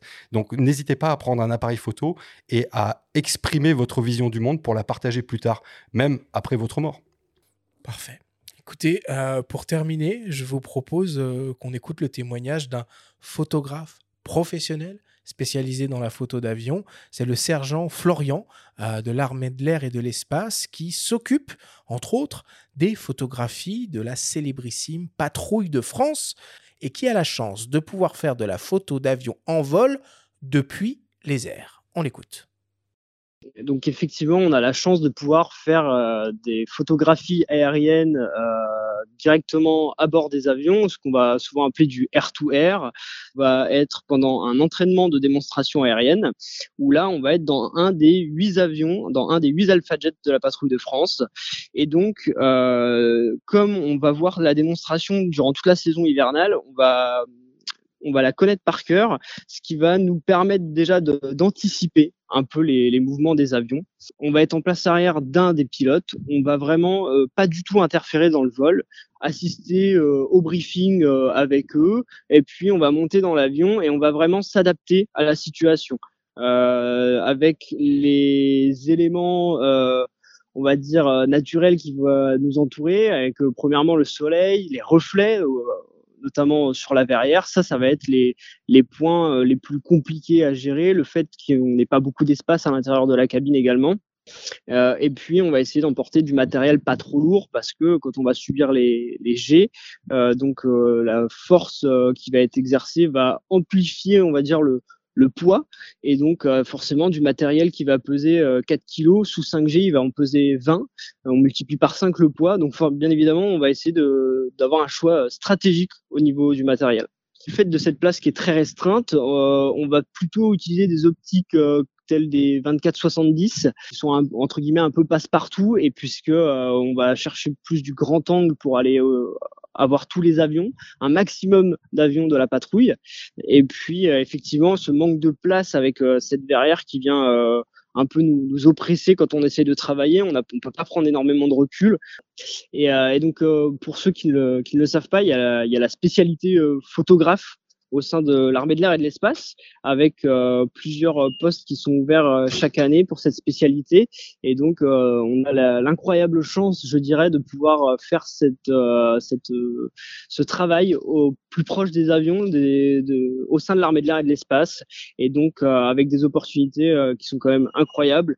Et, j'encourage euh, tous ceux euh, qui, euh, qui rêvent un peu de, de pouvoir travailler au plus proche des avions dans la photographie, vraiment de, de s'y lancer. C'est ce que j'ai fait moi il y a maintenant six ans et voilà, j'ai la chance depuis deux ans d'être au sein de, de, la patrouille de France. Alors ce que le sergent Florian m'expliquait après ce, ce petit témoignage, c'est qu'il y a énormément de photographes qui appartiennent à l'armée la, de l'air et de l'espace. Ils sont près de 150 en France. Euh, je trouve ça euh, complètement dingue.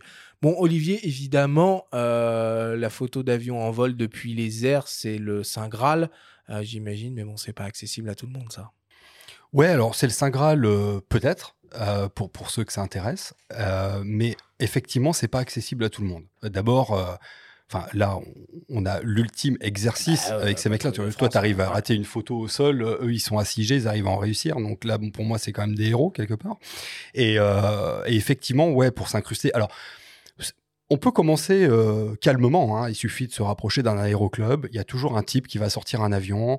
Tu partages les frais euh, du truc. Ça va pas te coûter grand chose. Une heure de vol sur un Cessna, ça va être 150, 170 balles. Donc pour 70 balles, tu peux monter avec un gars qui va t'emmener euh, et tu pourras faire de la photo en vol avec peut-être un autre avion de l'aéroclub, etc. Encore une fois, quand on veut et quand on cherche, on trouve. Voilà. Mais c'est une démarche qui peut-être fait peur ou peut-être les gens se disent ben c'est inaccessible justement donc euh, c'est pas pour moi. Mais en fait si je vous garantis que c'est pour tout le monde donc faut pas hésiter. Les aéroclubs porte d'entrée absolue.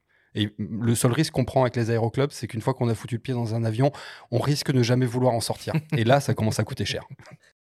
Il faut regarder l'état des vitres non quand même? Si tu montes dans le Cessna. Euh, ouais, alors il y a des avions où on peut ouvrir euh, un petit vantaux comme ça. Euh, alors attention à pas foutre. La, on a tous vu ces vidéos avec des mecs qui essaient de prendre des trucs avec des smartphones et le smartphone s'envole. mais il y a des avions qui sont équipés. Soleil, ouais, c'est ça. bien vissé quoi. Alors il y a des avions qui sont équipés. Voilà, il y a des avions qui sont équipés. On peut ouvrir une petite fenêtre comme ça et puis prendre des photos depuis l'extérieur. voilà. Évidemment, le mieux, c'est la 400M. On ouvre la soute arrière, on s'assoit sur le bord et puis derrière, on prend des Rafales ou des, des, des F1. C'est sûr que là, on est sur autre chose. Mais encore une fois, il y en a plein qui le font.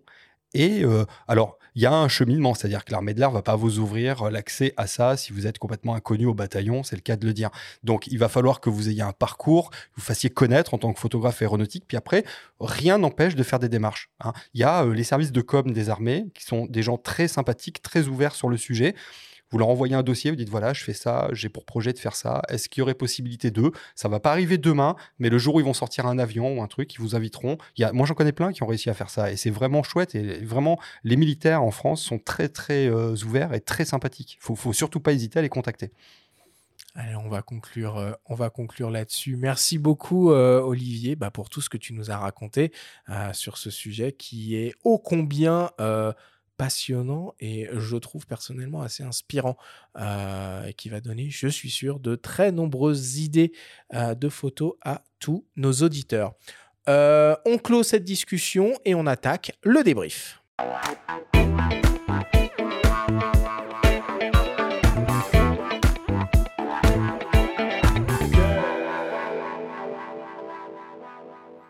Nous sommes toujours avec le photographe Olivier Lavielle pour parler photo d'avion. C'est le moment du débrief qui vous est présenté par ipln.fr, le spécialiste photo et vidéo. Olivier, si on devait essayer de résumer en quelques minutes tout ce que l'on s'est dit pendant cette émission. Peut-être pour commencer, rappelle-nous pourquoi les avions sont des objets si photogéniques.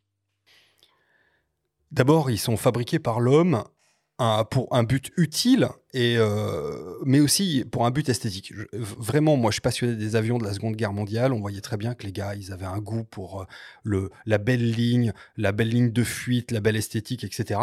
Il rappelle aussi euh, une époque où ben, c'était héroïque de, de, faire voler des gens et de faire voler des avions. Et puis, c'est quelque chose de c'est des véritables traits d'union entre les peuples. C'est euh, cette façon qu'ont eu les hommes de se rapprocher les uns des autres. Euh, Juan Tripe, qui était le, patron de la Paname, avait dit et d'un seul coup, nous avons rétréci la Terre. Et typiquement, ça n'aurait pas été possible sans l'outil avion. Avion, d'ailleurs, qui est un mot euh, français, hein, qui a été inventé par Clément Ader, qui, quand il a créé le premier aéronef, l'a appelé l'avion. Voilà, c'était ici en France, c'était fin 1800. Et, et voilà, donc d'abord, c'est français, c'est beau, c'est un bel objet, il a beaucoup de poésie en lui, il y a énormément d'aventures à raconter autour de l'aviation, puis c'est le rêve de tout le monde que de voler, et, euh, c'est l'avion qui nous, qui nous le permet. Et puis la littérature et le cinéma, on est bourré, quoi. Enfin, tu as cité euh, Syntex. Euh, pendant l'émission, il y a pas longtemps, j'ai vu La promesse de l'aube qui est adapté de, du, roman de Romain Gary. On voit aussi son passé d'aviateur. Enfin là, pour le coup, si on veut s'inspirer ah en termes de, je, vous conseille un, un, vieux film euh, en noir et blanc euh, qui euh, s'appelle Au grand balcon et c'est l'histoire du début de l'aéropostale. Donc ça c'était à Toulouse et c'est là où tous les plus grands sont révélés, Guillaume, Saint-Exupéry, Mermoz, etc., etc. Et c'est vraiment l'histoire du début où ces gens-là, je suis désolé, hein, mais ils avaient des couilles vraiment quoi. C'est-à-dire que ces mecs-là montaient dans des avions qui ressemblent à des cerfs-volants. Ah bah, quand t'entends leurs anecdotes, ouais, ça c'est oui proprement hallucinant. Et encore une fois, ces mecs-là, comme Clément Adair, le jour où il décide de faire voler. Euh, Clément Adair, il fait voler son avion que sur 50 mètres. C'est ridicule aujourd'hui, hein, parce qu'on traverse la planète. 50 mètres. 50 mètres pour 60 ans plus tard marcher sur la Lune. 50 mètres pour peut-être 100 ans plus tard marcher sur Mars. C'est une aventure humaine incroyable. Incroyable. Et quand on prend une photo d'un avion, ben, c'est ça qu'on exprime en fait. On a derrière chacun de ces objets-là toute cette aventure humaine incroyable qui, qui peut-être un jour nous emmènera beaucoup plus loin que Mars. Où est-ce qu'on peut trouver des avions à photographier simplement et facilement? Les musées. Aéroscopia, euh, le Bourget, le musée de l'arrêt de l'espace au Bourget, c'est absolument magnifique. Et euh, mais les meetings aériens aussi, donc euh, la Ferté, le meeting de la Ferté qui, qui est vraiment génial. D'ailleurs, la Ferté, vous pouvez y aller aussi hors meeting, il y a euh, là-bas une, une, organisation euh, qui s'appelle, euh, je sais plus, AJBS Jean-Baptiste Salis, voilà, c'est ça, qui refait en fait tout un tas, toute une flotte d'avions légendaires. Donc ils ont des avions absolument incroyables et quand vous y allez le week-end, même hors meeting, vous pouvez les voir voler là-bas. Donc vous vous garez sur le parking de l'aérodrome, vous, vous mettez le long des barrières et vous verrez des avions absolument magnifiques et vous verrez que vous pouvez aussi discuter avec ces gens-là qui sont des passionnés et qui vous montreront peut-être ces avions de près. voilà, c'est encore une fois le, milieu de l'aéronautique, c'est un milieu très ouvert de gens. Euh, vous savez, on pourrait en parler des heures, mais c'est probablement euh, euh, dans les années 20, quand une femme décidait d'être pilote, comme Adrienne Bolland, comme Amelia Earhart et compagnie, il suffisait juste de le vouloir. Et dans ce milieu-là, il n'y a jamais eu de sujet autour des hommes, des femmes, de la place des femmes, des hommes, etc. Si quelqu'un était un bon pilote, il était un bon pilote et on n'en parlait plus. Voilà. Donc c'est un milieu qui est très ouvert, qui est très ouvert sur le monde, puisque l'objet de l'aviation, c'est quand même de se projeter à travers la planète et peut-être même plus loin maintenant. Donc allez sur les aérodromes, discutez avec les, gens de l'air et vous verrez, vous rencontrerez des gens formidables qui vous ouvriront leurs portes, qui vous montreront des choses et peut-être même plus que ce que vous attendez euh, réellement, parce qu'ils euh, ont des aventures à raconter, des très très grandes aventures. Parmi ceux qui symbolisent peut-être le plus cette ouverture dans la communauté, sont les fameux spotters dont on a beaucoup parlé au cours de l'émission. Est-ce que tu peux nous définir ce terme en quelques mots? Et spotter, c'est peut-être un terme qui correspond plus vraiment à ce que c'est, hein, parce que spotter, c'est des gens qui, qui euh, pointaient des avions en fait et qui faisaient une collection d'avions. Alors ils voulaient avoir euh, tel type d'avion avec tel type d'IMAT. C'est un peu comme les gens qui collectionnaient un peu les cartes Panini. Aujourd'hui, on a beaucoup plus de gens qui euh, sont intéressés par l'objet avion et qui se dirigent de plus en plus vers des images qui sont plus poétiques, plus travaillées, plus oniriques, etc. Mais en tout cas, la communauté des spotters, c'est les gens que vous allez voir sur le bord des pistes avec des gilets, peut-être des euh, comment s'appelle, des gilets jaunes et puis des escabeaux pour essayer de passer par-dessus les barrières avec des gros téléobjectifs et qui vont prendre euh, des photos d'avions. Donc, euh, nous, dans l'aéronautique, on les adore pour diverses raisons parce qu'ils sont témoins d'abord de nos activités. Nous, ça nous permet de faire de l'archivage. Ils sont témoins d'un certain nombre de choses qui ont attrait à la sécurité et à la sûreté. Ils sont acteurs de ça. D'ailleurs, ils sont promus par, enfin promus, ils sont acceptés et puis aidés par la gendarmerie du transport aérien. D'ailleurs, si vous voulez être spotter, je vous conseille d'abord de prendre contact avec la gendarmerie du transport aérien pour savoir où vous pouvez vous mettre, etc. Parce que ce sont des plateformes aéroportuaires. Et puis, c'est une communauté vraiment sympathique de gens qui sont dans l'entraide, dans, une vision très euh, euh, collective de, cet art photographique. Donc les spotters, si vous voulez faire de la photo d'avion, allez les voir sur le bord des pistes, vous serez toujours bien accueillis, c'est des gens absolument merveilleux, qui ont plein d'aventures à vous raconter aussi. Euh, quel matériel, boîtier optique, il faut envisager pour faire de la photo d'avion dans de bonnes conditions? Tout ce qui a une grosse rafale et une longue focale disponible. Voilà. Après, euh, en fonction du budget, vous aurez des ouvertures plus ou moins grandes, des trucs, des machins. Mais si vous avez une longue focale et une bonne rafale, vous serez toujours bien à l'aise. Donc, euh, un, micro 4 tiers comme le G9, par exemple, avec un 100-400 équivalent 200-800 mm 24-36, c'est merveilleux, avec une rafale à 30 ou 60 images par seconde. Euh, le, le, Lumix euh, S5 Mark II, il a une rafale à 30 images par seconde.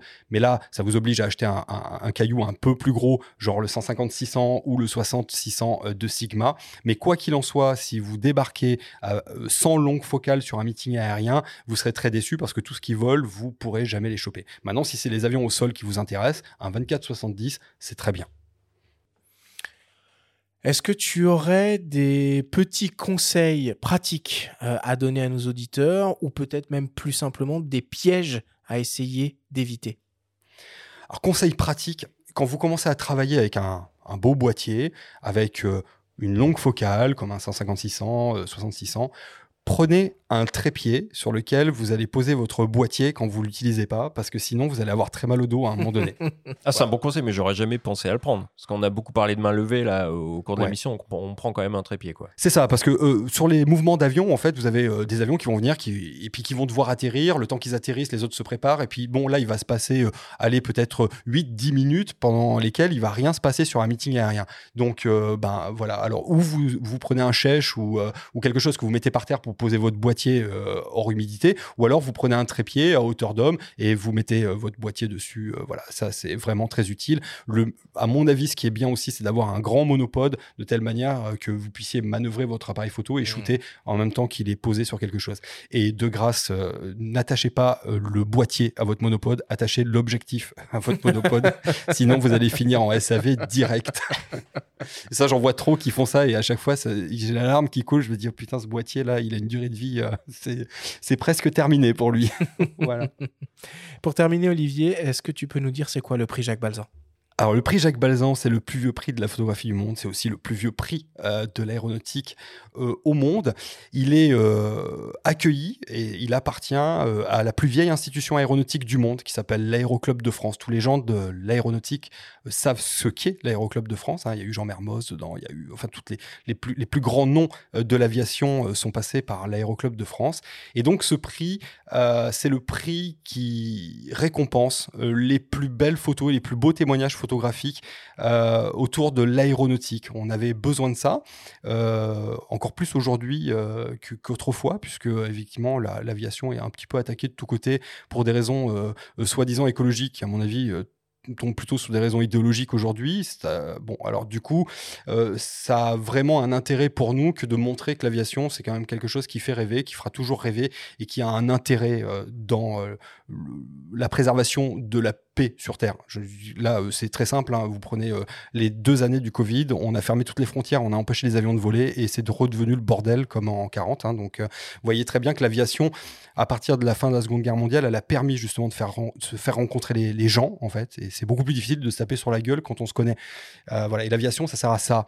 Et donc, le prix Jacques Balzan, ça permet de montrer en photo toute la poésie et toute l'extrême beauté qui que représente l'aviation Et voilà. Et donc, du coup, très rapidement, vous verrez les, les photos du prix Jacques Balzan qui seront exposées dans tous les lieux emblématiques de l'aéronautique, donc ADP, Aéroport de Paris, pardon, le musée de l'arrêt de l'espace, la DGAC, et puis d'autres lieux comme ça, puisque on va essayer d'ouvrir ça à un public qui n'est pas que à l'intérieur de l'Aéroclub de France. Et la prochaine édition ouvre le 1er août de cette année.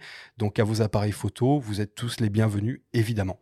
Et les photomontages sont tolérés les photomontages sont tolérés euh, à condition qu'effectivement les photos vous appartiennent. Ça, on, on, est très attentif à ça. Et effectivement, l'intelligence artificielle, pour l'instant, c'est non. Merci beaucoup, Olivier.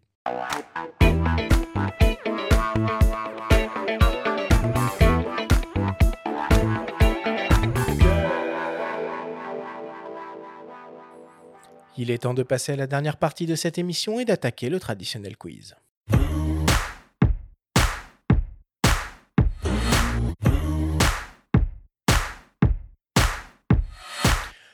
Olivier, le principe du quiz est très simple. Nous avons reçu des questions de la part de nos auditeurs qu'ils t'ont posées via notre compte Instagram en lien ou non avec le sujet de cette émission. Nous en avons sélectionné quelques-unes et tu vas avoir seulement 30 secondes et pas une de plus pour tenter d'y répondre le plus clairement possible. As-tu bien compris la consigne? Absolument.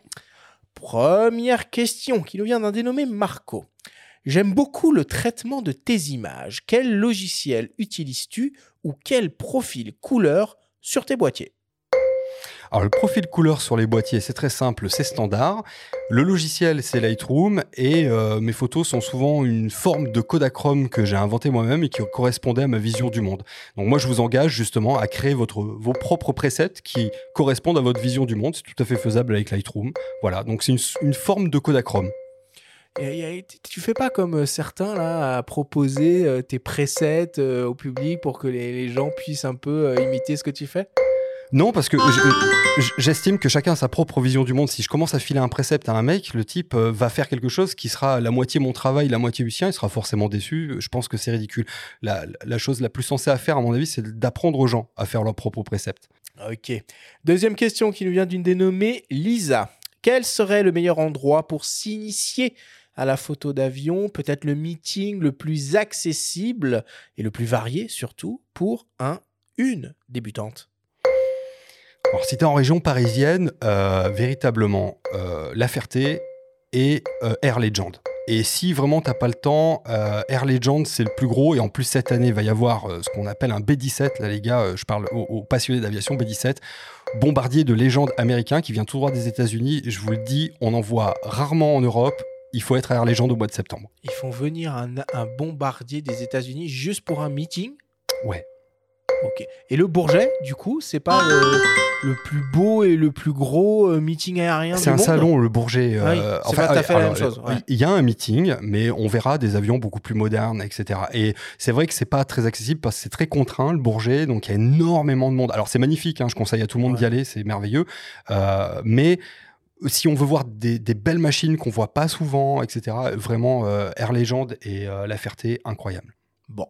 Troisième question qui nous vient de Super Green. Peut-on vraiment encore faire la promotion de meetings aériens en 2023 étant donné l'urgence climatique dans laquelle nous sommes? Alors, absolument.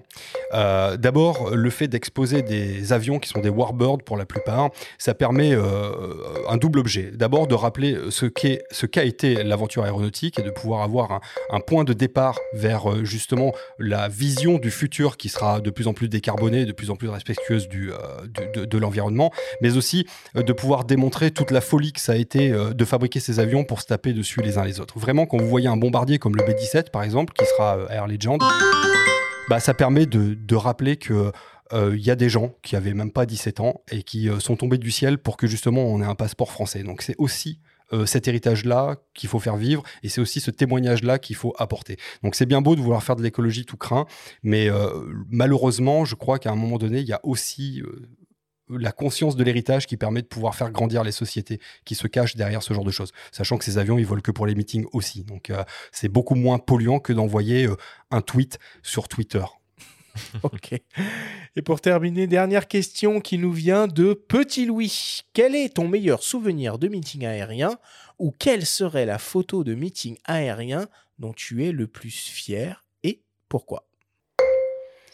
Ça, c'est une bonne question. En fait, ça va avoir attrait euh, à l'avion que j'ai pris. Il y a euh, un avion, moi, que j'adore, euh, qui est donc le, B-17. Et j'en ai pris un aux États-Unis qui était posé là au milieu du désert de manière absolument merveilleuse. Et encore une fois, j'en suis très fier de cette photo parce qu'elle est exposée un peu partout, en particulier dans les galeries Yellow Corner. Et c'est pour moi aussi bien un hommage à cet avion qu'aux jeunes gens qui l'ont piloté et qui font qu'aujourd'hui j'ai un passeport français. Parce que là, on, on, vient juste de passer le 8 mai 1940, enfin le 8 mai.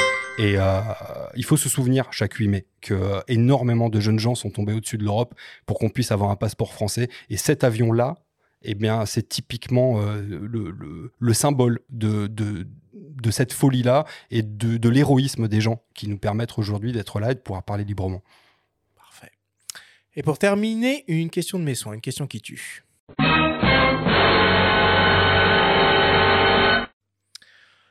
Olivier, si tu pouvais avoir deux heures en tête à tête avec un avion, les deux dernières heures que tu pourrais avoir en tête à tête avec un avion pour le photographier, ce serait lequel et pourquoi? Bah, Je vais revenir au B-17 pour, pour les raisons que je viens d'exprimer, c'est que euh, moi j'ai eu l'occasion de voler 15 euh, minutes à bord d'un B-17 avec un commandant euh, qui vole encore à Phoenix sur son propre B-17. À l'époque où il était commandant sur cet avion, il avait 21 ans. Qu'est-ce que tu faisais toi à 21 ans? Lui, il était au-dessus de Brême, il était au-dessus de Berlin, il se faisait taper par la flaque pour sauver un pays et un continent qu'il avait jamais vu. Et voilà, donc le B-17 pour moi c'est ça. C'est des jeunes gens qui ont à l'altruisme complètement incroyable qui ont décidé un jour de venir sauver le cul de gens euh, qu'ils avaient jamais vus. Et il avait quel âge ce monsieur au moment où tu as volé du coup là, aujourd'hui, euh, il est plus que copilote, c'est ses enfants qui pilotent.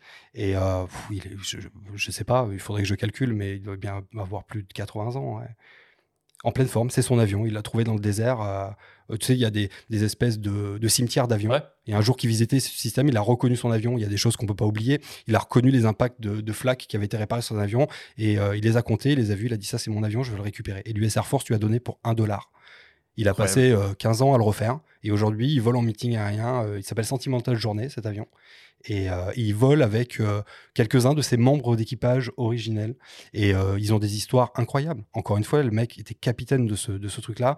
Il avait 21 ans, le plus jeune en avait 17. Et, et qu'est-ce qu'on faisait, nous, à 21 ans? Très belle histoire. Merci beaucoup, Olivier.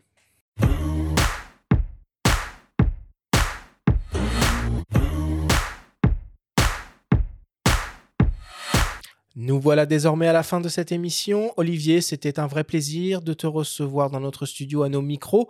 Merci beaucoup. Euh, quelles sont tes actualités en ce moment? Donc, tu nous as dit que euh, l'édition 2023-24 euh, du, prix Jacques Balzan s'ouvrait courant août. Le 1er août, ouais, traditionnellement, on va essayer de l'ouvrir le 1er août, fermeture le 31 décembre, pour laisser à tout le monde le temps de pouvoir faire tous les meetings et puis de pouvoir travailler bien leurs photos et de nous envoyer des photos dont ils sont fiers. Donc ça, c'est la première actualité. toujours pareil, hein, il y aura la grande soirée de remise des prix courant avril 2024. voilà, rien que pour ça, je conseille aux gens de participer parce qu'on rencontre énormément de monde, les états-majors des armées, les services de communication, ça permet de faire beaucoup de réseaux. C'est ça aussi, le prix Jacques Balzan, on essaie d'offrir aux gens la possibilité de se créer un réseau dans l'aéronautique, puisqu'on l'a abordé pendant toute cette émission. C'est parfois difficile, parfois impressionnant. Le prix Jacques Balzan est là pour ça aussi, pour permettre aux gens de se faire un petit carnet d'adresses et de pouvoir rentrer par euh, les petites portes dérobées dans le milieu de l'aéronautique. Euh, là, je vais partir le 21 euh, de ce mois-ci pour un shooting photo d'à peu près 16 jours dans l'Ouest américain pour l'autre partie euh, qu'on connaît de moi, c'est-à-dire euh, euh, ce que le projet que j'appelais Americana, les vieilles bagnoles, les vieux motels, les vieux déserts et les vieilles routes. Voilà. Et puis, bah, comme d'habitude, vous retrouverez toutes mes photos chez Yellow Corner, parce que je suis une grosse feignasse et je les mets que là, parce que ça m'arrange bien. Voilà. Il y a pire, hein ah, Il y a pire, là, je vous garantis que les gars, vous faites de la photo, mais essayez de, de, prenez contact, présentez votre travail à Yellow Corner, ça, change la vie. Vraiment, vous avez une visibilité mondiale, ces gens-là sont adorables. C'est vraiment, on pourrait faire toute une émission sur Yellow Corner, parce qu'il y en a plein qui m'ont dit ouais, Yellow Corner c'est pas vraiment une galerie. The hell yes, c'est une putain de galerie, mon vieux, c'est une galerie mondiale. Moi, ça m'a ouvert des portes, mais incroyable. Et puis surtout, ils ont démocratisé l'art photographique qui restait super exclusif dans des endroits, là, les petites galeries, etc. J'ai rien contre les petites galeries, mais là, ça, a permis de faire éclore plein de générations. Moi, je serais, je serais personne s'ils n'avaient pas été là. Bon, bah, effectivement, c'est pas une mauvaise idée un jour de faire. Ah oui, on a déjà reçu Mathieu Ricard et Laurent Bahou qui sont eux aussi euh, exposés à Yellow Corner depuis des années. Corner. Ouais. Merci beaucoup, Olivier. Mais merci à vous. La semaine prochaine, on vous propose pas un, mais deux rendez-vous. On commencera mardi avec une grande émission spéciale dédiée aux optiques Sony avec Fabrice Abuaf et le photographe de plateau Christophe Brachet. Puis enfin jeudi avec une émission exceptionnelle au coin du feu. Nous aurons l'immense plaisir et l'honneur de recevoir Thomas Pesquet, le photographe, qui nous parlera de son travail effectué depuis la Station spatiale internationale. Merci à tous de nous avoir écoutés. Prenez soin de vous et on se retrouve la semaine prochaine.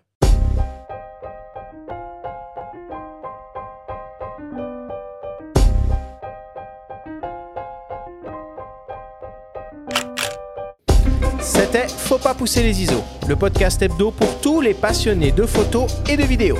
Toutes les semaines, retrouvez Arthur Azoulay, Benjamin Favier et leurs invités pour parler de sujets matos, techniques et inspiration. Cet épisode vous a été présenté par le Lumix S5 Mark II, le premier appareil Lumix avec un autofocus hybride à détection de phase et de contraste. Abonnez-vous à notre chaîne et retrouvez l'intégralité de nos émissions depuis toutes les plateformes d'écoute comme Spotify, Apple Podcasts, Google Podcasts, Deezer, Amazon Music et YouTube. Si vous aimez notre podcast, n'hésitez pas à liker, à vous abonner et à nous laisser un petit commentaire. Rendez-vous mardi prochain pour un nouvel épisode. D'ici la fête de la photo et n'oubliez pas, faut pas pousser les ISO.